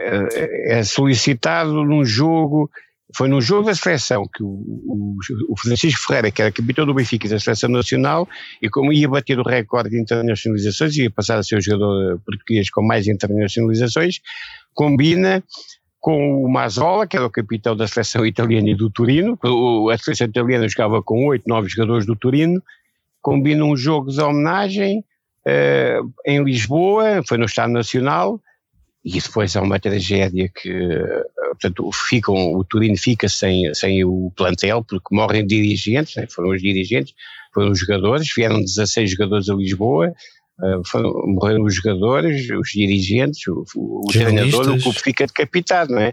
Ficou decapitado, até porque depois até o acordo foi de, de jogarem os júniores e os clubes, faltavam quatro, quatro penso que eram quatro ou cinco era, jornadas para faltavam quatro jornadas para o campeonato, é. Pois, e, e, jogavam com, também com, com os júniores, porque o Torino depois sagrou-se o pentacampeão italiano, era uma potência do, do, futebol eh, europeu e mundial, naquela altura não havia competições sim. mundiais, e afetou não só que faziam sucesso. Afetou não só o Turino, que, que se calhar que, que, na altura era o, o, melhor e maior clube italiano, mas afundou-se a partir daqui, mas também a seleção italiana, porque o Turino era a base da seleção italiana daquela altura. É, o, e os, os benfiquistas ficaram uh, um, com uma mágoa muito grande, uh, não só pela tragédia, mas também pelo facto de, de, eles terem vindo fazer um jogo de homenagem, um jogo particular. Eles disponibilizaram-se, eles eram dos poucos jogadores. A meio do campeonato. Poucos jogadores, não, eram dos poucos uhum. clubes que alugava. Que alugava, que, que, tinha capacidade para alugar aviões, para fazer deslocações, uh, alugaram um avião, vieram a Lisboa fazer o jogo, uh, disponibilizaram-se para isso, porque o Mazola tinha muito apreço pelo Francisco Ferreira, eram amigos e só se conheciam pelos jogos da seleção, e depois há uma tragédia, é, é, é a ida, até quando saem de Lisboa, fazem uma escala em Barcelona, depois de Barcelona para Turim, apanham uma tempestade em Turim e há, há, um, há um acidente, é? o avião é, embate na colina da, de, da Basílica e depois vai, vai desfazer na, junto à Basílica, é, é, foi, é uma tragédia enorme. O Benfica, é, ainda bem que, que o Benfica, quando vai a Turim, ou perto de Turim, que se desloca onde está o memorial eh, aos jogadores do, do Turino e aos dirigentes e todos, aos tripulantes, a todos os que faleceram nesse, nesse, acidente e, e presta a devida homenagem. É, é, realmente o Turino passa a estar ligado ao Benfica devido a essa tragédia, porque não, não, dizer, mesmo que fosse um jogo para uma competição, para a Taça Latina, uma competição oficial, eh, era, era, era uma tragédia. Assim ainda teve, teve mais significado para os benfiquistas uh, foi um pesar ainda maior, porque eles vieram, uh, disponibilizaram o, o, o, plantel que era considerado o plantel mais rico, mais valioso que existia, para vir jogar com o Benfica. E uhum. aliás, o, eh, o Benfica ganha 4-3. E isso foi uma euforia enorme, porque nunca foi considerado pela imprensa no dia seguinte, porque a, porque a tragédia foi só às quatro da tarde, né, do outro dia, manhã os jornais saíram com o resultado, houve jornais que noticiaram que era, era o maior feito do futebol português desde sempre, quer, quer dizer, o Turino era praticamente invencível, o Benfica consegue vencer o Estado Nacional por 4-3 e o Turino jogou com os melhores jogadores, Jogou com os melhores. É, aliás, é, foi, foi uma, há uma mágoa muito que, grande. Hum... Aí o Benfica tinha, tinha isto é, é uma tragédia, porque isto é, é em maio, de, é 4 de maio, o jogo foi a 13, a tragédia é 4 de maio de 49, e em dezembro de 48 tinha morrido um presidente do Benfica em exercício que foi o João Tamagnini Barbosa que é o, o felizmente, uh, infelizmente para ele, mas felizmente para a história do Benfica, foi o único que faleceu uh, como presidente no exercício das funções, a um mês de completar o mandato. Pois, realmente foram momentos muito complicados. Em relação a esta tragédia de Superga, deixa-me referir, o, Turino era de tal forma um clube, aliás, basta dizer que era tetracampeão italiano e depois um, estava muito perto de conseguir, de conseguir o pentacampeonato italiano e acaba por conseguir, exatamente porque as equipas italianas acabam por jogar os, os últimos jogos com os júniores, da mesma maneira que o Turino joga com os reservas e o Turino é pentacampeão. E, e só contar aqui uma pequena história uh, pessoal. Um, eu, eu, tinha um avô meu que, que faleceu uh, este ano, que tinha 93 anos, que era um grande sportinguista, mas aqueles sportinguistas com esse grande que me dizia que o Sporting tinha 18 campeonatos e que me diziam que se havia clube eh, no Estado Novo ligado portanto, ao Estado Novo, de facto, é, era o Sporting. E, e, ele fez questão de ir ver este jogo exatamente porque ele ouvia falar de, do, do, do grande Turino e e mesmo sendo Sportingista, ele foi, ele foi ao Jamor ver o jogo. E, e, e, há uma história até curiosa que 30 e tal anos mais à frente, nos anos 80, uh, ele diz que uma vez vestiu um casaco e pôs a mão no bolso e em vez de pôr do, do bolso de, do lado de fora, pôs no, naqueles bolsos que há dentro dos bolsos e 30 e tal anos depois encontrou o bilhete desse jogo depois acabou por dar a um amigo, uh, mas ele falava-me com bastante carinho e consideração por essa equipa do Turino, de facto que era uma, provavelmente na altura, a mais forte equipa da, da Europa. Muito bem, temos que avançar, porque já, já estamos quase aqui com uma hora de programa, ainda temos muito para falar. temos aqui, vamos agora para um momento alto desta década. E estamos a falar da época de 1949-1950. Foi um ano extraordinário. O Benfica vence o Campeonato Nacional, finalmente, depois de, de, um, de um junho de alguns anos, três, não foi? Três, três anos, anos, consecutivos do Sporting a ganhar. Não, não, quatro. Quatro, este foi o quatro. Exatamente, exatamente tem razão. Exatamente. Uh, neste ano também o campeonato passou de 10 para 14 equipas e, e terminaram os campeonatos regionais para passar a haver subidas e descidas, algo que o Alberto estava a referir há pouco. Uh, Neste ano a Taça de Portugal não aconteceu, o que é um episódio um bocadinho curioso, não, não aconteceu por causa da, da, taça, lati, da, da taça Latina da Taça Latina, que, que já vamos falar sobre ela, porque é neste ano que o Benfica conquista a Taça Latina. Antes disso, uh, este ano fica também marcado pela inauguração da Casa do Benfica no Porto, pelo ingresso de José Águas no Benfica e então pelo grande momento, pela primeira grande conquista europeia de um clube português, a vitória na Taça Latina. Alberto, isto foi uma, um feito absolutamente épico para a altura. É, foi, foi porque é, o Sporting tinha eh, jogado em 49, a primeira edição da Taça Latina foi em 49 e o Sporting eh, não conseguiu vencer e foi à final, mas perdeu. O Benfica na segunda edição consegue vencer e eram os girondinos de Bordeaux, era, primeiro eliminar o Lásio, porque eram as meias finais, né, o Benfica eliminar o Lásio, e depois joga com o Bordeaux, 3-3 no primeiro jogo, depois teve que ser, eh, houve prolongamento, mas o regulamento previa que tinha, podia, eh, se não houver, depois do prolongamento, se continuasse empatado, teria que haver uma semana depois uma finalíssima.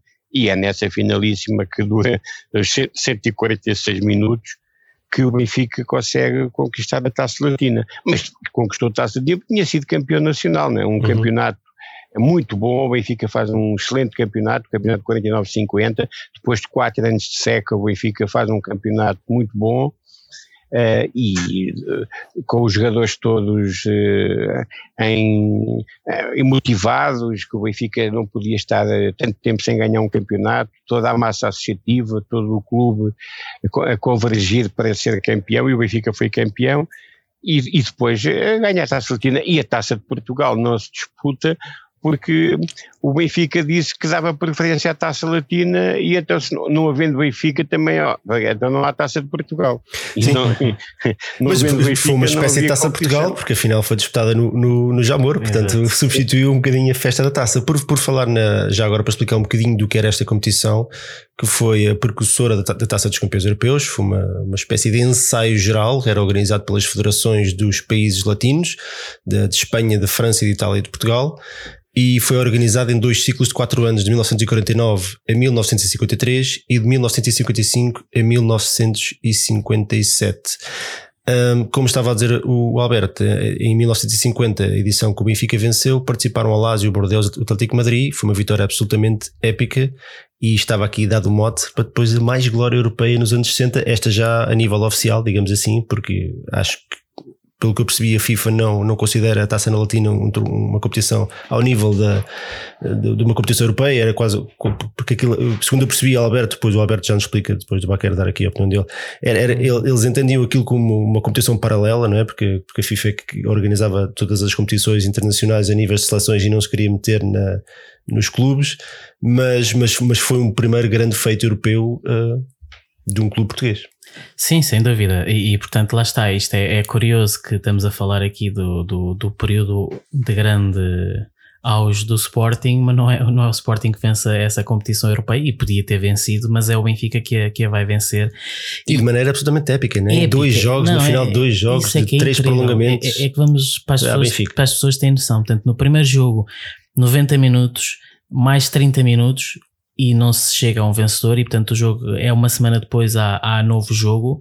E no novo jogo são outra vez 90 minutos, mais 30 minutos, mais 10 minutos, mais 10 minutos, mais 6 minutos até o Sem Benfica. substituições. Sem substituições. Portanto, no total 146 minutos é, é, o jogo mais longo da história do Benfica, é o jogo mais longo da história do, do, do futebol português. Há um diretor técnico do Bordeaux que tem umas expressões engraçadas em que ele diz que aquilo já não era futebol, era uma espécie de lotaria e, e não se podem jogar desafios com, com tantos minutos. Mas quer dizer, isto é. Eu, eu sugiro às pessoas quando visitarem o Museu Cosme Damião que olhem para a taça latina da, da, próxima vez que lá passarem e tiverem a olhar para a taça latina, pensem nisto. Nos 120, foi mais, sangue, suor e lágrimas. Nos 90, mais 30, mais 10, mais 10, aquilo foi uma loucura. O que aqueles homens correram e suaram e esforçaram-se para, para conquistar esta taça. Que lá está, o Alberto agora já nos vai falar se, se é mais oficial, se é menos oficial, mas uma coisa é indesmentível: é o primeiro grande sucesso europeu do, do futebol português e, e foi o Benfica que o conquistou. Sim, mas é, é, há, há, há, uma reportagem com o Júlio Rimet, que era o presidente da FIFA, que diz que a taça latina uh, as federações organizaram com o consentimento da FIFA. A FIFA hum, supervisionava a taça latina isso é, esse é esse revisionismo que é feito agora, que eu nunca vi nenhum documento da FIFA a dizer que se considera ou não considera a taça latina. Por exemplo, quando se dizia que a UEFA não considerava, isso era ridículo, porque a UEFA foi fundada em Ainda 54. Não existia, né? não existia, não, é? não existia. Uh, mas a taça latina é, é uma taça que, que é, é de grande prestígio, porque é, houve oito edições. Nessas oito edições, o Benfica conquistou uma, uma, o Real Madrid conquistou duas, o Barcelona conquistou duas, o Milan conquistou duas, e depois a outra é o Stade Reims, mas o Stade Reims, que era o campeão uh, francês, nos anos 50 foi a duas finais da Taça dos Campeões com o Real Madrid. Portanto, não era um clube qualquer. Uh, só os grandes clubes é que conquistaram a Taça Latina. Portanto, hum. não, era uma, não era uma competição fácil de conquistar. Sim, não era uma competição melhor. Não, deixa, é. deixa-me, deixa-me referir que eu, curiosamente, recentemente eu visitei o Museu do Real Madrid e as taças latinas estão bem lá destacadas e inclusive está lá o galhardete do Benfica, porque o Real Madrid venceu depois uma, uma final da taça latina, falaremos mais à frente. Portanto, o Benfica ganha esta e depois perde uma final para o Real Madrid. E, ah, no Santiago Bernabéu, no e, campo Exatamente. E eles no museu têm lá bem destacado o galhardete do Benfica desse jogo e têm lá bem destacadas as taças latinas junto com as taças dos campeões europeus. Portanto, vê-se que em Espanha também é, são, é, dá, é, é de grande prestígio, de facto, estas conquistas também para os clubes espanhóis. Sim, e, e, no Barcelona também e no Milan também. Eles dão, dão importância à, à Taça Latina como dão à, à, Taça dos Campeões. Claro que a Taça dos Campeões pois é, é, é, é, muito, era mais difícil, porque eram mais jogos, até tal como agora a Liga dos Campeões ainda são mais jogos que na Taça dos Campeões. Mas é, é, são, é assim, é a história do futebol. No, o futebol nos anos 40 e 50, no início era um, depois eh, foi evoluindo em número de jogos, em capacidade dos atletas e das deslocações. Né? Nós temos que ver que nesse tempo era, era, era muito difícil haver deslocações. A Taça Latina era organizada, concentrada havia uma, uma cidade que. Era um torneio, não era? Era um torneio. Era, era, era um torneio que era. Que, que uh, mesmo o, para se fazer a finalíssima foi complicado, porque os jogadores tiveram que voltar para a França e depois regressar a Portugal, uma semana depois. Isto é, é quando não havia aviões alugados. Era uhum. carreira, aquelas, as carreiras eram as carreiras normais, aviões com os horários para qualquer pessoa. No, os clubes não tinham. Né, o, o Turino era dos poucos clubes que tinham um avião à disposição deles. O resto andavam de avião, numa carreira normal, faziam as ligações. O Benfica, quando foi jogar com a Taça Latina, depois já vimos falar disso, foi de comboio para Madrid ou para Paris ia de comboio. Era uhum. assim. Outros tempos. Exato. Outros tempos que, que realmente nós hoje se calhar olhamos para trás e pensamos, ah, Taça Latina. Não é não, uma competição mas ali. Como, como o Alberto já nos ensinou, não, temos que perceber o contexto e a importância das no coisas contexto, no momento e não, no, não com os olhos atuais, não é? Numa altura de, de ressurgimento do futebol a nível europeu, uh, ter um clube português que Portugal sempre foi um país periférico, portanto, hum. sempre um bocadinho na, na retaguarda de, a níveis económicos na, na Europa. Uh, os clubes poderosos sempre foram historicamente de Espanha e de Itália, especialmente de Itália, hoje nem tanto, mas uhum. de Itália e para aí fora, e ter um clube português uhum. só com jogadores portugueses, é preciso recordar, e que, que, que, consegue não só vencer, como ir depois a outra final, como estava a dizer o Alberto, uhum. e depois na década seguinte voltar a, a, a, repetir a proeza com duas vitórias consecutivas e mais uma terceira numa final que depois infelizmente perdemos isto não é, isto não é um feito menor, isto não é, não é, não é uma obra do acaso, não, não é um torneio que, que de repente as coisas se proporcionam. Isto é absolutamente espetacular. Absolutamente espetacular. E se fosse fácil, então o Sporting teria pois, ganho teria mais. Ganho, não é? Até foi, a, foi a década do Sporting. Exatamente. Uh, estariam em condições Portanto, de. Estiveram na final. Portanto, estariam fácil, em condições de, de a ganhar, mas a verdade é que nunca conseguiram. Pois, e o Sporting das oito edições até foi em quatro. O Benfica foi a três, o Sporting foi em quatro e o Bolonense uma. Exatamente. Né? Das oito, o Sporting até foi a 50% das taças latinas e não ganhou nenhuma. É. Pois. Avançamos então. Neste ano também fica marcado pela chegada de José Águas, nesta, nesta altura, ainda um, um, um jovem que não sabia do, da importância que teria no, no, no, seu, no futuro do, do, clube e não, não, não, imaginava a carreira que faria ao, ao serviço do, do Sport Lisboa Benfica. A verdade é que acabou por fazer 281 jogos, marcou 290 golos, uh, duas vitórias na Taça dos Campeões Europeus, um jogador que marcou nas duas finais. Incrível. Uh, esteve 13 anos no clube e foi 5 vezes o melhor marcador do campeonato, 5 vezes campeão nacional e contribuiu ainda para a conquista de 7 taças de Portugal. Portanto, estamos a falar do monstro sagrado do Benfica ao nível de muitos outros que, que, pronto, que são nomes mais comuns, vá, digamos assim. E, mas o Zé Águas é uma história curiosa, porque só essa história dava para fazermos um programa. O Zé Águas vem para o Benfica por causa da taça latina. Porque o, o Benfica, Benfica, faz uma turnê, não é? Latina, a euforia era tão grande que o Benfica resolveu aceitar o repto que os adeptos de África tinham feito, queriam o, o Benfica. Mas o Benfica dizia sempre: como é que vamos. Uh, uma deslocação tão longa. Uh, para fazer um ou dois jogos. Então o Benfica programou fazer vários jogos em Moçambique e em Angola.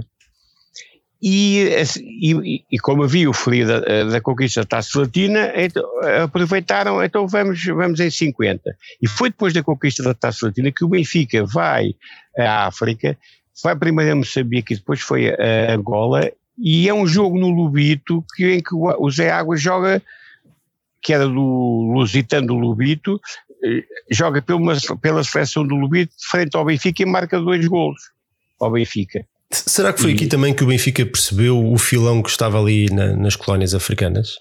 Eh, foi, foi. A partir daqui veio Coluna, veio, veio Eusébio. Sim, é, sim veio depois a seguir vem o Costa Pereira, veio o, o Coluna em 54, depois veio mais jogadores, mas este em 50 o Benfica até, até estava com ideias, é o que se dizia, a ideia do Benfica até, porque o Benfica foi primeiro a Moçambique, e quem é que jogou pelos naturais, pela Associação dos Naturais de Lourenço Vargas frente ao Benfica? Uh, jogou o Matateu. Uhum. O Matateu joga. E o Benfica até ficou de olho no Matateu. Só que depois, quando vai uh, jogar a Angola, e o Zé Águas brilha frente ao Benfica, e o, depois na, foi ao jantar, que foi, havia sempre depois os jogos, que eram, eram jogos amigáveis, eram jogos de, em que depois se juntavam as delegações do, de, do, Benfica com o adversário do Benfica, e em que o, o Zé Águas é palavrado e concorda, disse que tinha que ir falar com a família, mas que concordava até ter uma expressão engraçada que é ter, ter dito durante o jantar, então não gostava, eu até tenho lá a, a, separata, que era aos pósteres, na altura chamavam separatas, tem lá a separata da revista do Mundo de Aventuras, ou da Sádio, né, fixado com a equipa que ganhou a Taça Latina, está no meu quarto, ou seja, ele tinha, ele tinha defrontado os ídolos dele, e, né, quando jogou frente ao Benfica. Uhum. E, depois, e depois ainda vai, ainda é, foi, foi tratada de, de, claro, foi, foi o tinha emprego, a família, foi, foi, foi tratado aqueles assuntos inadiáveis que de, porque depois tinha que vir para Portugal, e, mas ainda fez, ainda, foi, ainda fez dois jogos pelo Benfica no resto da digressão em Angola, ainda jogou em Angola é. pelo Benfica e bem, marcou pelo Benfica. Temos que avançar. Visto o Benfica. Sim, temos que avançar agora das próximas temporadas, até porque Infeliz, infelizmente é, temos aqui mais um período de glória uh, sportinguista, portanto vamos passar por eles assim um bocadinho na diagonal, porque ainda uhum. temos um grande tema para falar é neste é episódio. Fiquem por aí, é não, não se vão já embora. Uh, 1900, época de 1950 e 1951, Baquer, como é que correu esta temporada assim rapidinho? Rapidinho, lá está, como andámos na, nas colónias a mostrar a taça da Liga, o campeonato começou, começámos muito mal e, e acabámos por terminar no terceiro lugar a 15 pontos do Sporting, mas vencemos a, a, pelo segundo ano consecutivo a taça de Portugal, tendo em conta que no ano anterior não se tinha disputado. Uh, vingamos da derrota com a Académica em 39 e desta vez vencemos a Académica por, por 5 a 1. Um, o Benfica tomou gosto de ir ao Jamor, é? É verdade, portanto, estamos aqui, se o Sporting aqui nestes anos ganha vários campeonatos, o Benfica ganha, dá aqui um bom pulo na, nas taças de Portugal. E porquê? Porque na época seguinte, o, em 52, o Benfica disputa muito mais o campeonato, mas eh, acaba por novamente ficar atrás do Sporting, um ponto atrás. Mas vencemos de forma incrível a taça de Portugal, derrotando na final o Sporting por, senhores, 5 a 4. Isto deve ter sido um jogo Bem, é- inacreditável é, de ver ao vivo. Eu, eu, eu Na altura os jogos ainda não eram transmitidos, não é? Pois, é exato. É uma pena isto não Quem ia, via, quem não ia, saberá, sabia pelos outros. Nem sei se, se, se existiram sequer imagens disto em vídeo. Eu, eu então adorava ter este vídeo. Só para ter uma ideia, isto foi 0, 1, 1 a 1, 2, 1, 2, 2, 2, 3, 3, 3, 3, 4, 4, 4, 5, 4. Meu Deus, isto parece jogos de, de, de hockey em patins. Um, o gol da vitória foi já perto do fim pelo Rogério Pipi e ele tem aqui umas declarações engraçadas. Quando o Águas me passou a bola, tive um pressentimento, vi a taça na minha frente, corri quanto pude, rematei e pareceu-me que a bola levou um século a chegar ao fundo da baliza. Mas felizmente chegou e o Benfica em 52 ganha a sua terceira taça de Portugal seguida Sim. Aqui neste ano temos também um, não é um título, não é uma taça, não é uma vitória no campeonato, mas temos o, provavelmente um, um, também um dos momentos mais importantes desta altura, que foi uh, Joaquim Ferreira Bugalho, eleito presidente da direção. Ele manteve o cargo até 1956, portanto foi o primeiro presidente a, Mentira, não, não, agora por acaso não sei. Uh, Alberto, sabe se Joaquim Ferreira Bugalho, uh, ele manteve o cargo até 56, mas ele foi eleito todos os anos. Ele, ele foi, foi, foi sim, sim, okay. foi sempre eleito. Mas era isso que eu ia dizer. Anualmente, porque até 67 eh, as, os mandatos eram anuais. Pois, pois, era isso. Por isso é que eu, eu recuei naquilo uhum. que ia dizer, porque lembrei-me disso. Uh, Joaquim Ferreira Bugalho ficou, ficou, conhecido como o homem do estádio, portanto já se está a perceber por onde é que a coisa está, está a caminhar. Exato, neste ano ainda temos, temos referência referência obrigatória a, ao, ao jogo de inauguração do Estádio das Antas, com vitória benfiquista por nada mais, nada menos do que 8 a 2. Deve ter sido um resultado que lhe custou muito a digerir. Ainda por cima, uma, uma taça que é do tamanho quase do, dos jogadores. Não, Há é, uma foto deles a descer a escadaria com a taça, tem, tem que ser dois jogadores a carregar com a taça. E ela está no museu, uma taça lindíssima. Uma taça, tirando aquele símbolo. Sim. símbolo. Sim. E, é e, o, e o Rogério, o Rogério não, não foi o Rogério. Uh, foi o. Penso que foi o Julinho. Foi, eu, o Julinho, o Rogério confirmou, mas penso que a primeira pessoa que disse isso foi o Julinho, que é daí é que veio a expressão carrega Benfica. Okay. se, no museu, neste, no atual museu, e bem, não se pode, já não se podem mexer nos troféus. Mas quando havia a antiga sala de taças, vocês, é, deve ser a taça mais pesada do que o Benfica tem. Há, há lá uma também de, de um troféu é espanhol granito. também. Oh.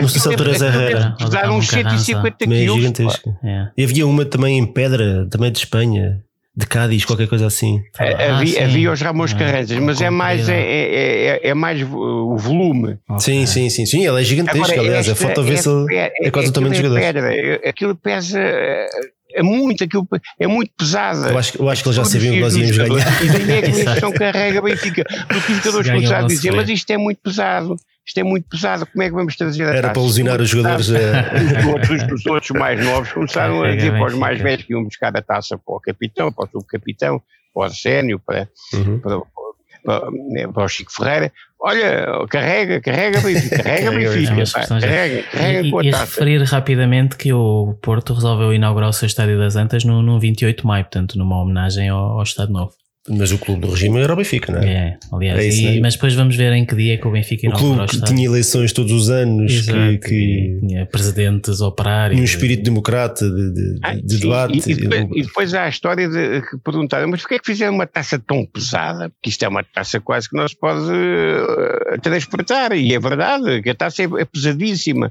porque a base é de pedra maciça. Portanto, aquilo é um bloco. É, eles já sabiam é um que o Benfica Era para se vingar do Julinho, sabiam que o Julinho é, ia carregar a taça. E, não, e eles até disseram e foram sinceros: ah, não, é que isto era para ganhar e já estava aqui um sítio para ficar aqui. Curiosamente, na época seguinte. Estado, como, como a taça do Estado de inauguração. Mas curiosamente. Vamos ganhá-la e ficar aqui. Curiosamente, no, no ano seguinte, em 52, em 52, 53, uh, é a despedida de Julinho. Portanto, eu não sei se eles não conseguiram, não deram das, cabo das costas do homem, que, que na, na, época seguinte, em 52, 53, é o, é o ano da despedida de Julinho, o grande craque, o herói da taça latina, para sempre. Uh, antes disso, ainda, a regressar aqui um bocadinho atrás, 51, 52, é assinado o contrato de entrega oficial do terreno para a construção do Estádio da Luz. Portanto, neste momento já, já havia luz ao fundo do túnel. O grande momento está a chegar. Uh, 52, 53, mais uma época que não, não foi assim muito memorável, apesar de mais uma vitória na Taça Portugal, quarta Incrível, consecutiva. Quarta consecutiva, tendo em conta aquele interregno, mas isso não se disputou, não disputou. É a única vez em que um clube português ganha quatro taças de Portugal consecutivas. Um, e se o Porto conseguiu lesionar o Julinho com aquela taça, o Benfica mais uma vez se vinga sobre o Porto. Portanto, só recordar que o Benfica no jogo de inauguração das Antas ganha 8 a 2 e nesta final da taça o Benfica ganha 5 a 0 ao Porto. Dois anos consecutivos. Sempre. Uh, Uh, enfim. Enfim. Exato. E, deixa... o treinador do Porto nessa taça era o Cadir de Oliveira. Já, ah. O do Pirulito, que era no Sporting, sim, sim, já estava no Porto, era, e o, do Benfica, do Ribeiro dos Reis. Mas e estava a andar pelas capinhas todas. O Cadir de Oliveira. O, há aqui também uma nota, uma nota engraçada que eu, que eu gostava de, que eu gostava de realçar, na, na, que está relacionada com esta vitória na, na, Taça Portugal e que demonstra exatamente tudo aquilo que nós temos vindo a falar e já falámos hoje acerca do espírito de Cosme Damião, de colocar o clube acima de tudo. Um, que o jornal Mundo Esportivo oferecia um relógio de ouro ao autor do primeiro gol da final e que quem marcou o primeiro gol foi o Rogério Pipi. O Rogério, em vez de ficar com o relógio de ouro, ofereceu ao Benfica para ser leiloado a favor das obras do Estádio da Luz.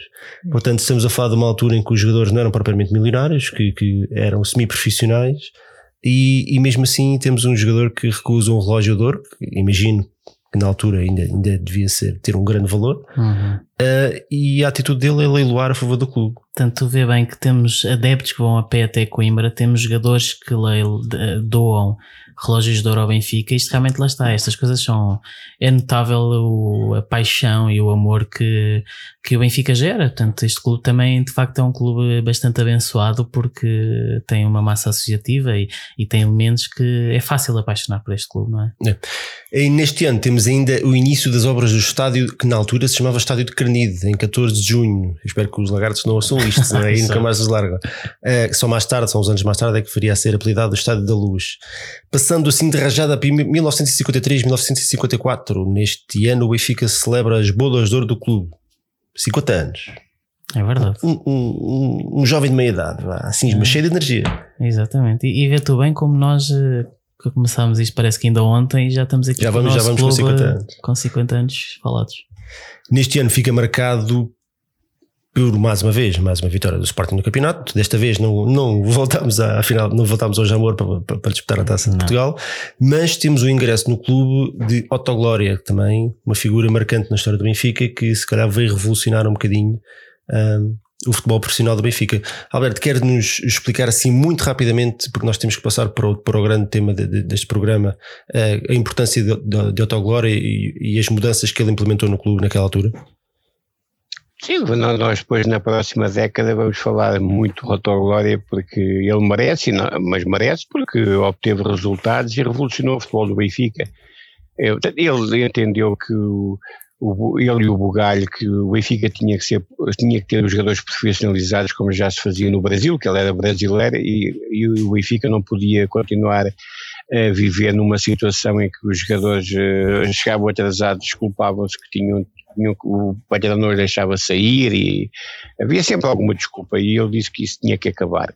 Portanto, não havia, não havia desculpas, o jogador estava a tempo inteiro e tinha que uh, treinar quando era necessário. Portanto, é, essa era a lógica do autoglória. Uh, estágios, portanto, deslocações no autocarro, o Benfica depois vai adquirir um autocarro, pela primeira vez o Benfica tem um autocarro, eh, faz as deslocações do autocarro, ou então faz comboio, mas até o autocarro os jogadores vão, vão juntos, não ia cada um por si.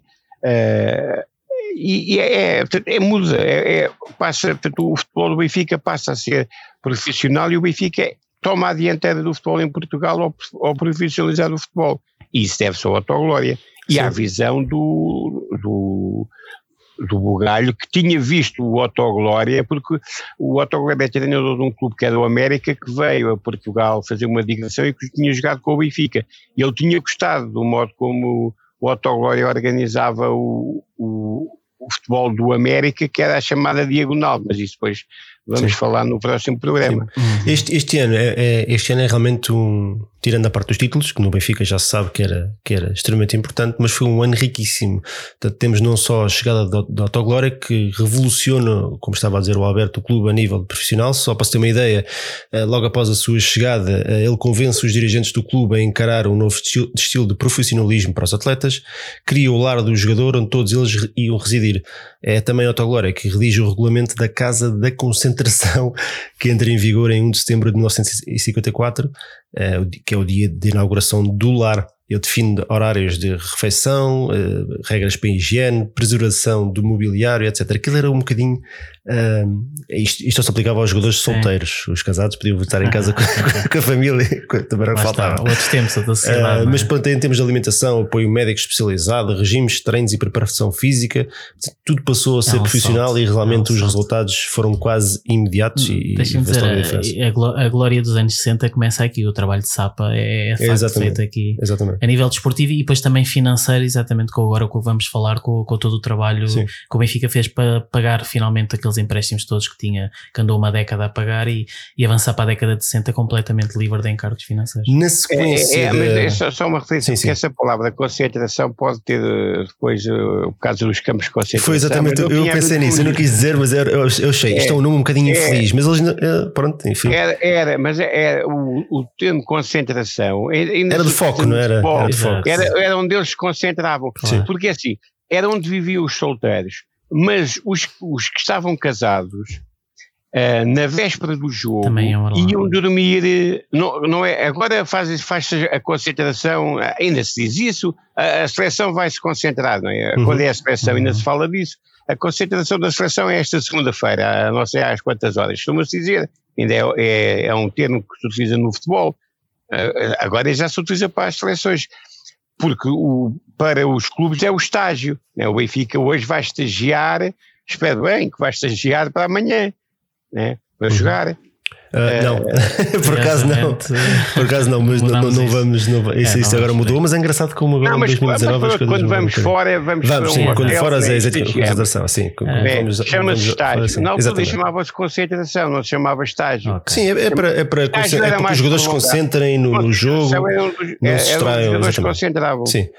Uh, nesta altura, pronto, em 1950 isto foi uma novidade, não era uma coisa Exato. propriamente. Os jogadores, se calhar, chegavam, chegavam duas horas antes do jogo. Às vezes, nisso, eu, eu li aqui relatos de, de, de, jogadores que tinham que atravessar, que vinham de longe, tinham que atravessar a cidade de transportes públicos, e tanto muitos deles chegavam uh, quase em cima da hora do jogo a correr pelo meio do público, que estava estavam a tentar. E, e, e, foi isso que a Autoglória mudou completamente, foi é, revolucionário era um bocadinho caótico, era um bocadinho caótico. Veio com estas ideias completamente modernas para introduzir no Benfica e o Benfica muito beneficiou do, do trabalho da Autoglória.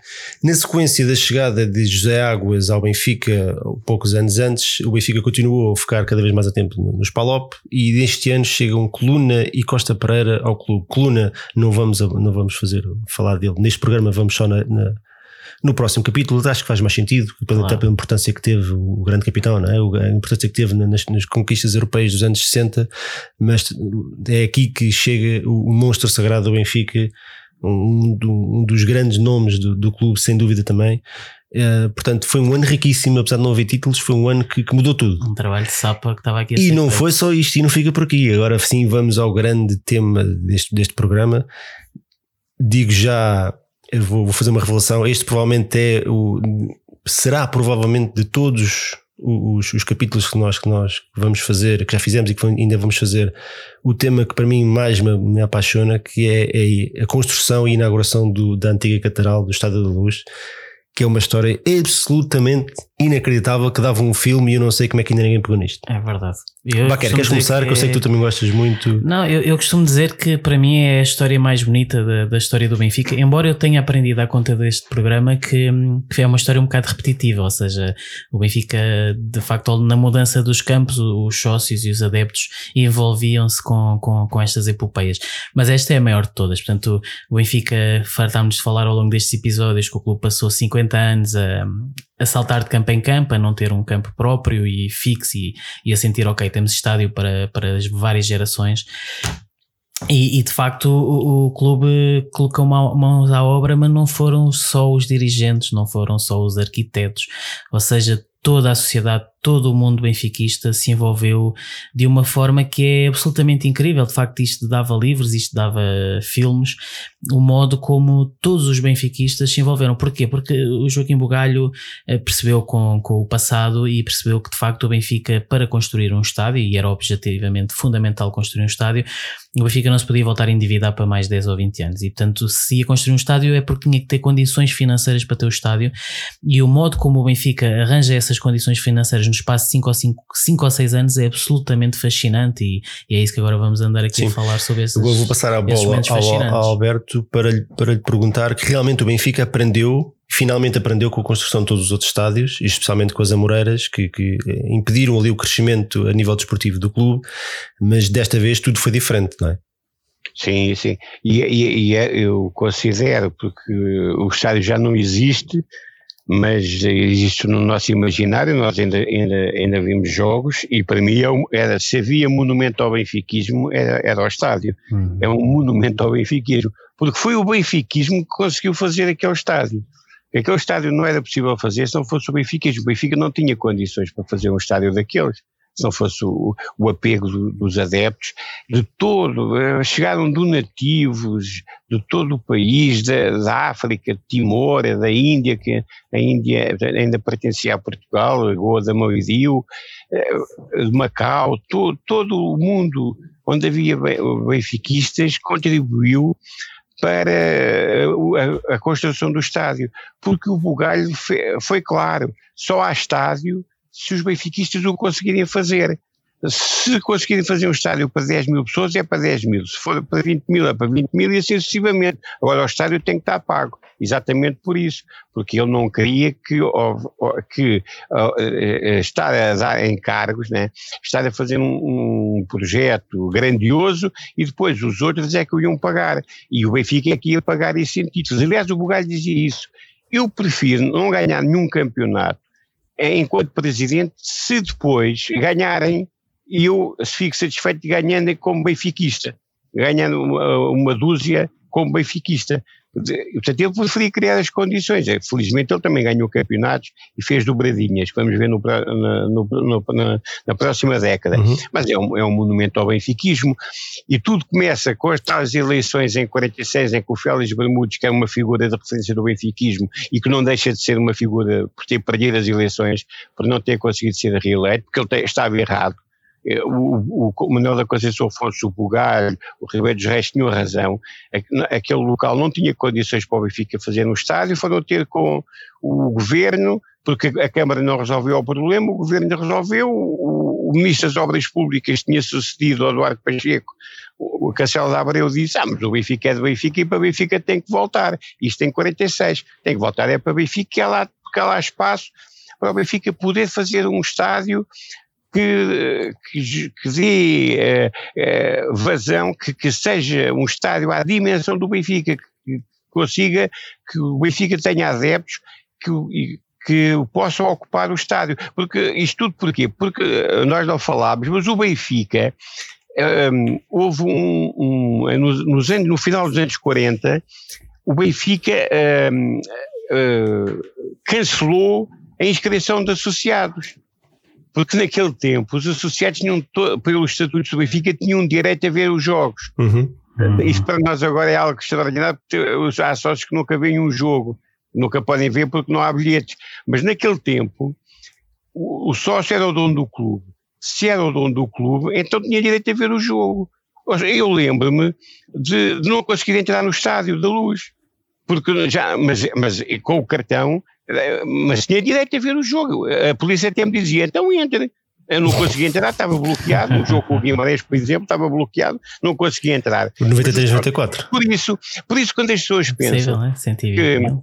quando há aquelas lotações de. No Estado da Luz levava 120 mil pessoas, depois havia lotações de 140 mil. É. O Porto, Mas as que pessoas uma, dizem- uma de não, as pessoas 137 mil. pensam, 87. ah, isto são borlas. É alguém. Não, não eram. É como não havia lugares marcados, os sócios tinham direito a ver os jogos. Por isso, se houvesse uma afluência muito grande de sócios, era, era até aguentar. Também havia muitas borlas. Eu lembro-me na altura também havia muitas é. e- Havia e- aquela e- história dos miúdos e que, se agarravam a, a É. mão a um adulto qualquer e fazia que de conta que era o pai e entravam sem Vi isso muitas vezes. Chegaram-me a pedir a mim. Sim. Havia.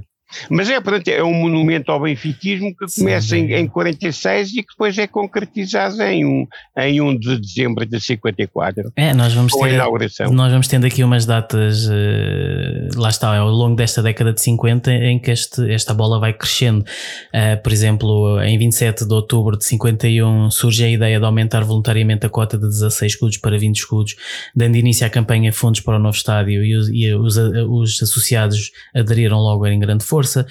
Em janeiro de 53 começam, é, é constituído o fundo de construção do novo parque de jogos do clube e, e as dádivas começam a surgir ao ponto de que quando começa a terraplanagem do, do campo, eh, que na altura custou 840 mil escudos, eh, os fundos já tinham, já ultrapassavam isso, já iam 1 milhão e 300 mil escudos.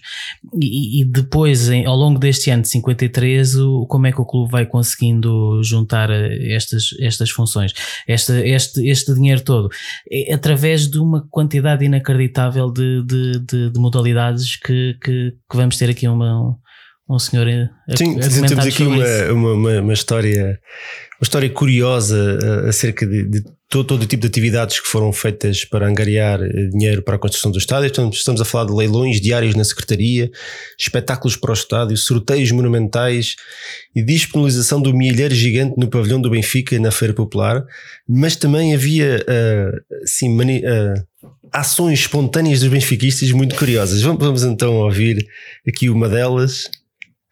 Não há dúvida nenhuma que a campanha do estádio foi uma epopeia autêntica. Eu posso contar em um minuto uma pequena anedota, que não é anedota que se passou. Apareceu lá uma senhora um dia a oferecer um galo para os leilões. E o marido à tarde, fazia anos nesse dia, chegou para jantar o galo. E ela diz: Eu ofereci isto para os leilões do Benfica. Está bem, mulher, ainda bem que é uma festa muito mais bonita.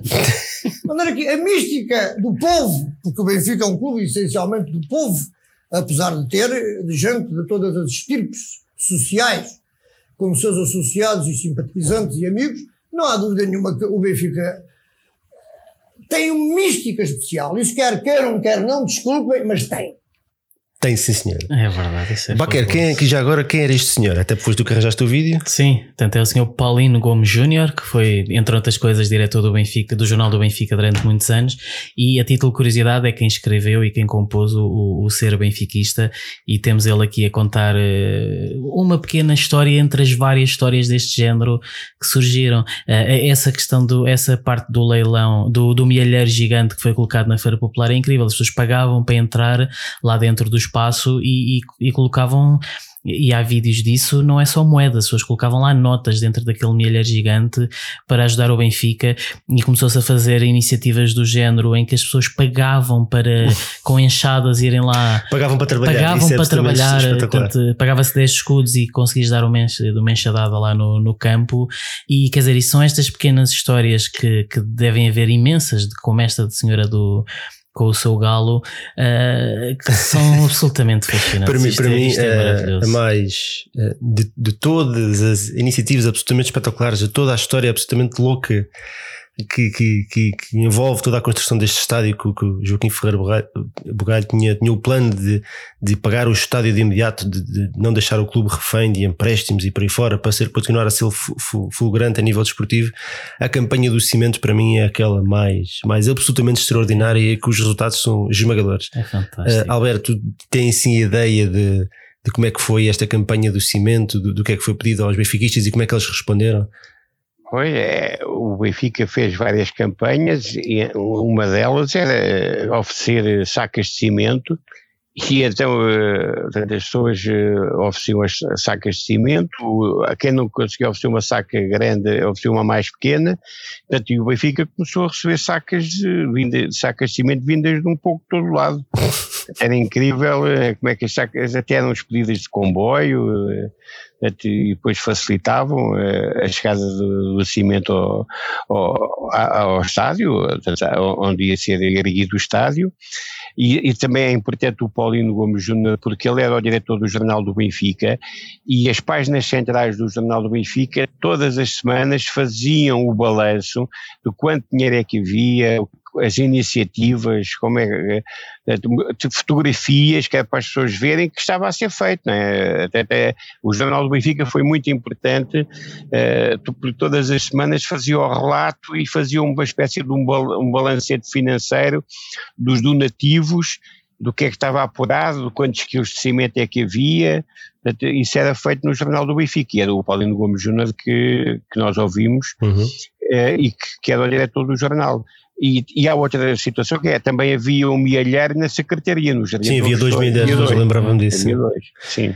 É, ainda acerca dos sacos de cimento, só para se ter noção da febre que foi com os sacos de cimento, o Benfica recebeu 9.327 sacos de cimento que correspondiam a 400, 467 toneladas. Isto é absolutamente esmagador. E, e, e se pensares, e eu, eu tive a sorte, e acho que tu também, Baquer, o Alberto, de certeza absoluta, tivemos a sorte de, de ainda ver muitos jogos no estádio antigo. Uhum, eu sim. passei metade da minha adolescência lá dentro. Estou a ah. exagerar, mas vi centenas de jogos lá. Portanto, eu desde muito novo comecei a ver os jogos. E via, via no, no segundo anel, via quase sempre no segundo anel. Na altura estava lá numa das claques do Benfica. E, e, eu não tinha percepção de, deste, deste acontecimento histórico. Portanto, eu não tinha ideia que eu estava em cima de cimento doado por benfiquistas. Aquilo estava ali o suor dos benfiquistas na, naquelas bancadas. Isto é absolutamente inacreditável. Eu, eu, isto é uma história inacreditável. Não, isto arrepia. Eu, para mim, isto é o momento mais lindo do, do Benfica e de facto eu, eu a ler e a ouvir eh, sempre que ouço sobre estas histórias, isto coloca o meu benfiquismo no, no auge, isto é, isto é absolutamente apaixonante, de facto é, é, é, é, é se, se, há algo que, se há um momento que define o Benfica, de facto é este. Sim. Sim, e, e reparem que o estádio, temos que ver que o estádio foi, uh, foi um arquiteto que foi, que foi jogador do Benfica, era o João Simões, jogou no Benfica nos anos 30. Sim. E, era, e depois foi, formou-se em arquitetura, era arquiteto, e é ele que faz o projeto do Estado de Graça para o Benfica e faz não só o projeto do Estado da Luz, mas to, mesmo a ampliação. O estádio é ampliado, segundo o projeto feito no, no, início, no final dos anos 40 início dos anos 50, pelo arquiteto João Simões e que fez o plano também que, como nós conhecemos, de todos aqueles campos a expansão à volta do, à volta do pavilhão, eh, eh, até fez a piscina, essa não foi feita, eh, aliás foi feita, mas foi feita de, depois do pavilhão, né? Na, aliás, o, a única, o, o único, a única infraestrutura que não foi pensada pelo João Simões, pelo arquiteto João Simões, foi até o pavilhão.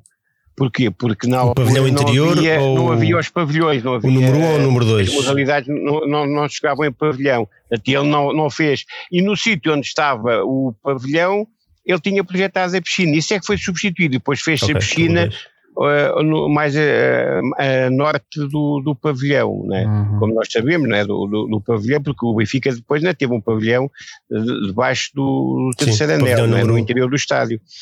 É, espetacular, tinha um ambiente como, é, como era o Benfica. É um monumento ao benfiquismo. Sim, é, um é isso mesmo, é um monumento ao benfiquismo. É uma epopeia inacreditável, fantástico. A alcunha de catedral fica-lhe muito bem, porque realmente era, era isso, era um lugar de peregrinação dos benfiquistas. É, é que o estádio uh, ganhou. noites de glória. Não, o estádio ganha uma mística incrível. Eu, eu, eu, só vou só referir isto: o Benfica neste estádio da Luz vai ganhar 23 campeonatos e vai atingir, vai celebrar o apuramento para oito finais europeias. Mas uh, é um estádio místico e mítico também pelo, logo na base, logo na construção. E, e também é, é engraçado todo o timing em que isto aconteceu em 1954, nos anos do, quando se celebrava as bodas de ouro do clube, exatamente nos 50 anos. Podemos uhum. estar, estamos a falar do, da concretização de um sonho com 50 anos. Finalmente o Benfica tinha uma casa própria e digna do, do seu nome, que já era o maior clube português, o clube de maior sucesso e finalmente tinha uma casa 50 anos depois, demorou 50 anos. É impressionante. Isto é... E repara, e o clube a partir daqui não, não olha mais para trás. Sim. Agora é que a partir daqui, não, como dizia o Alberto, deixou de haver desculpas e o Benfica assumiu claramente o, a vanguarda do futebol português. Um mês antes da inauguração, em outubro de 1954, foi ainda criada uma última campanha que se chamava, eu adoro o nome desta campanha, O Último Impulso. Quem não deu, que dê agora. Quem deu, que torna a dar. Tão ainda, ainda recebemos mais donativos em dinheiro e cimento que, que, que continuamos a receber para lá da inauguração do estádio, que o que permitiu a Joaquim Ferreira Bugalho, como era do seu desejo inicial, pagar o estádio o, no valor de 12 milhões de escudos, quando deixou o cargo da direção em 1957. Portanto, o estádio ficou pago em, no imediato, Isto é praticamente. incrível. Como é que o É clube, inacreditável. o clube paga um estádio no espaço de 4 ou 5 ou 6 anos? Então va- vamos ouvir um bocadinho, e também temos aqui um outro vídeo se- do grande presidente desta altura, acerca da- da construção do estádio, da importância. Uh, vamos ouvir um bocadinho as palavras de Joaquim Ferreira Bugalho. foram tantas as, as modalidades para a angariação de fundos que é um bocado difícil de, de explicar, mas enfim, sócios estavam ávidos de ter um campo que não tinham, de maneira que foi, por outro lado, foi fácil de, de conseguir essa angariação de fundos. Eh, Servimos de todos os processos possíveis e imagináveis. Eh, Fizemos leilões, eh, fizemos subscrições, fizemos a- a- o pavilhão da Feira Popular, que a funcionar uns poucos anos, com a exposição das taças, que atraiu imen- imensa gente, e aí toda a gente lá entrava, tinha que ser, tinha que largar o dinheiro, não é? Que, eh, por um lado, foi, foi, foi preciso, foi muito trabalho, mas eh, foi, foi fácil, foi, os sócios correspondiam com boa vontade. Eu dei a primeira enxadada ao senhor Tenente Coronel Ribeiro dos Reis, que era o presidente da Assembleia Geral, também deu, e depois isso toda a gente queria. E foi imensa gente lá a dar enxadadas. E depois o resto arranjou-se como foi possível, servindo toda, toda, toda a maneira para arranjar dinheiro. Só não roubámos porque isso não era permitido, mas enfim, o resto ah, ah, foi fácil arranjar porque os sócios correspondiam generosamente, porque sabiam que o Benfica tinha necessidade de uma coisa que, que não tinha, e que não havia, não havia nenhum Estado nessa altura. Era, fomos nós o primeiro que fizemos um estádio. E é isto, dito na primeira pessoa, toda a dimensão da obra que, nas palavras de Joaquim Ferreira Bugalho, foi fácil porque os sócios eh, eram esmagadores, não é? A vontade só- deles era imparável, era, era só- absolutamente imparável. Foi só trabalhar. Olha, eu lanço-vos aqui um desafio e primeiro ao Alberto. Qual foi o jogo mais memorável que se lembra de ver no, no- no estádio antigo?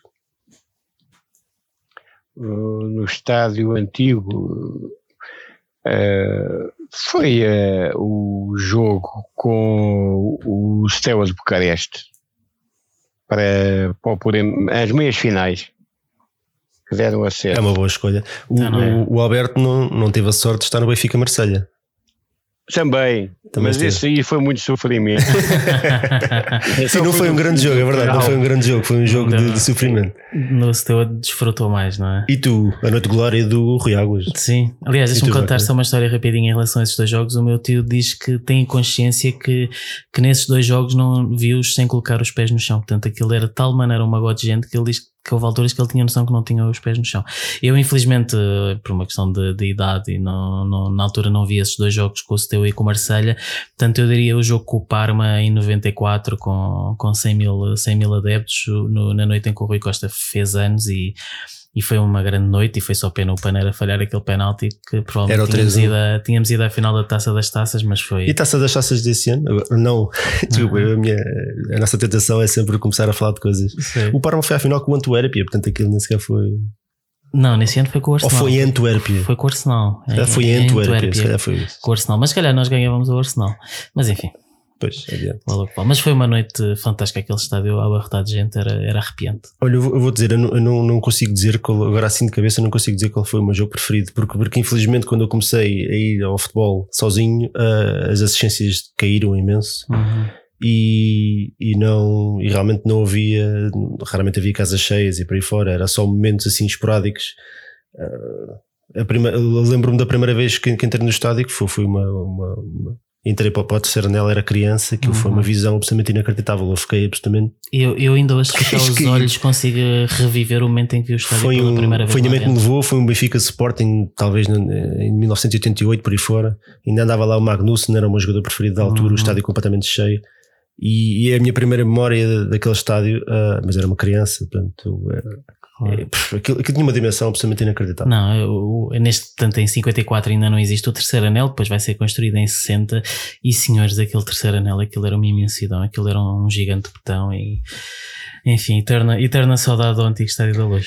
É isso mesmo, então e vamos ficar por aqui. Acabamos em grandes estes capítulos. Espero que tenham Sim. ficado ainda para ouvir uh, para o final, porque é, acho, é, é, acabar em grande, literalmente uh, com a grande obra da história do Benfica, pelo menos na, na minha opinião. Uh, vamos ficar por aqui no capítulo 5, tanto 1944-1954 está encerrado. Um, Alberto, quer nos dar assim umas pistas sem entrar muito, sem entrar muito nos temas, sem revelar o que aí vem, o que, o que nos espera no capítulo 6, portanto, na, na, de 54 a 64? Foi, é, é, é, a glória do Benfica.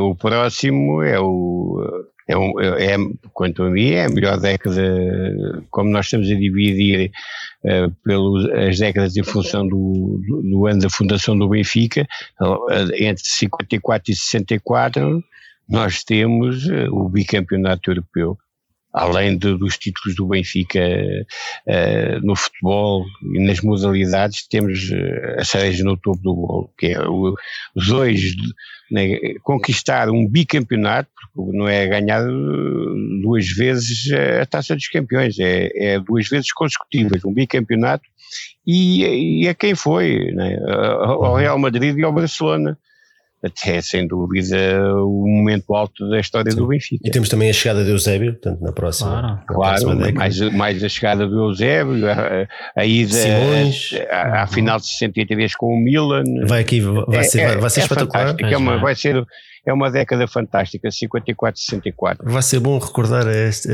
esta ah, ou investigar mais a fundo esta época, vamos ver o que é que vamos conseguir descobrir. Uh, Baquero, queres despedir aí da malta?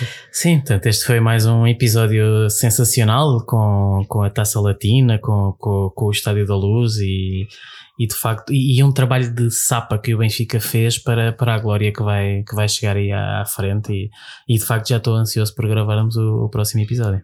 Alberto, ah, é, é, é sempre um prazer falar da história do Benfica e, e é, é, mais um capítulo e como, como nós vamos ouvindo é, é, é, quase sempre em glória e quando não é anda sempre próxima e é sempre, há sempre um modo de aprender com os erros que se cometem quando está a ganhar pouco para depois ganhar muito. Isso mesmo. Vamos ficar então por aqui, que a minha gata já está a passar lá dentro, não sei se conseguem ouvir. Uh, muito obrigado por os terem acompanhado mais um capítulo da História Gloriosa. Regressamos em breve, como já dissemos, com, com, com a visita ou com a recordação da, da década, década gloriosa dos anos 60. Uh, despedimos com, com um abraço e com saudações benfiquistas. Viva o Benfica e até à próxima. Viva! Ah, viva o Benfica!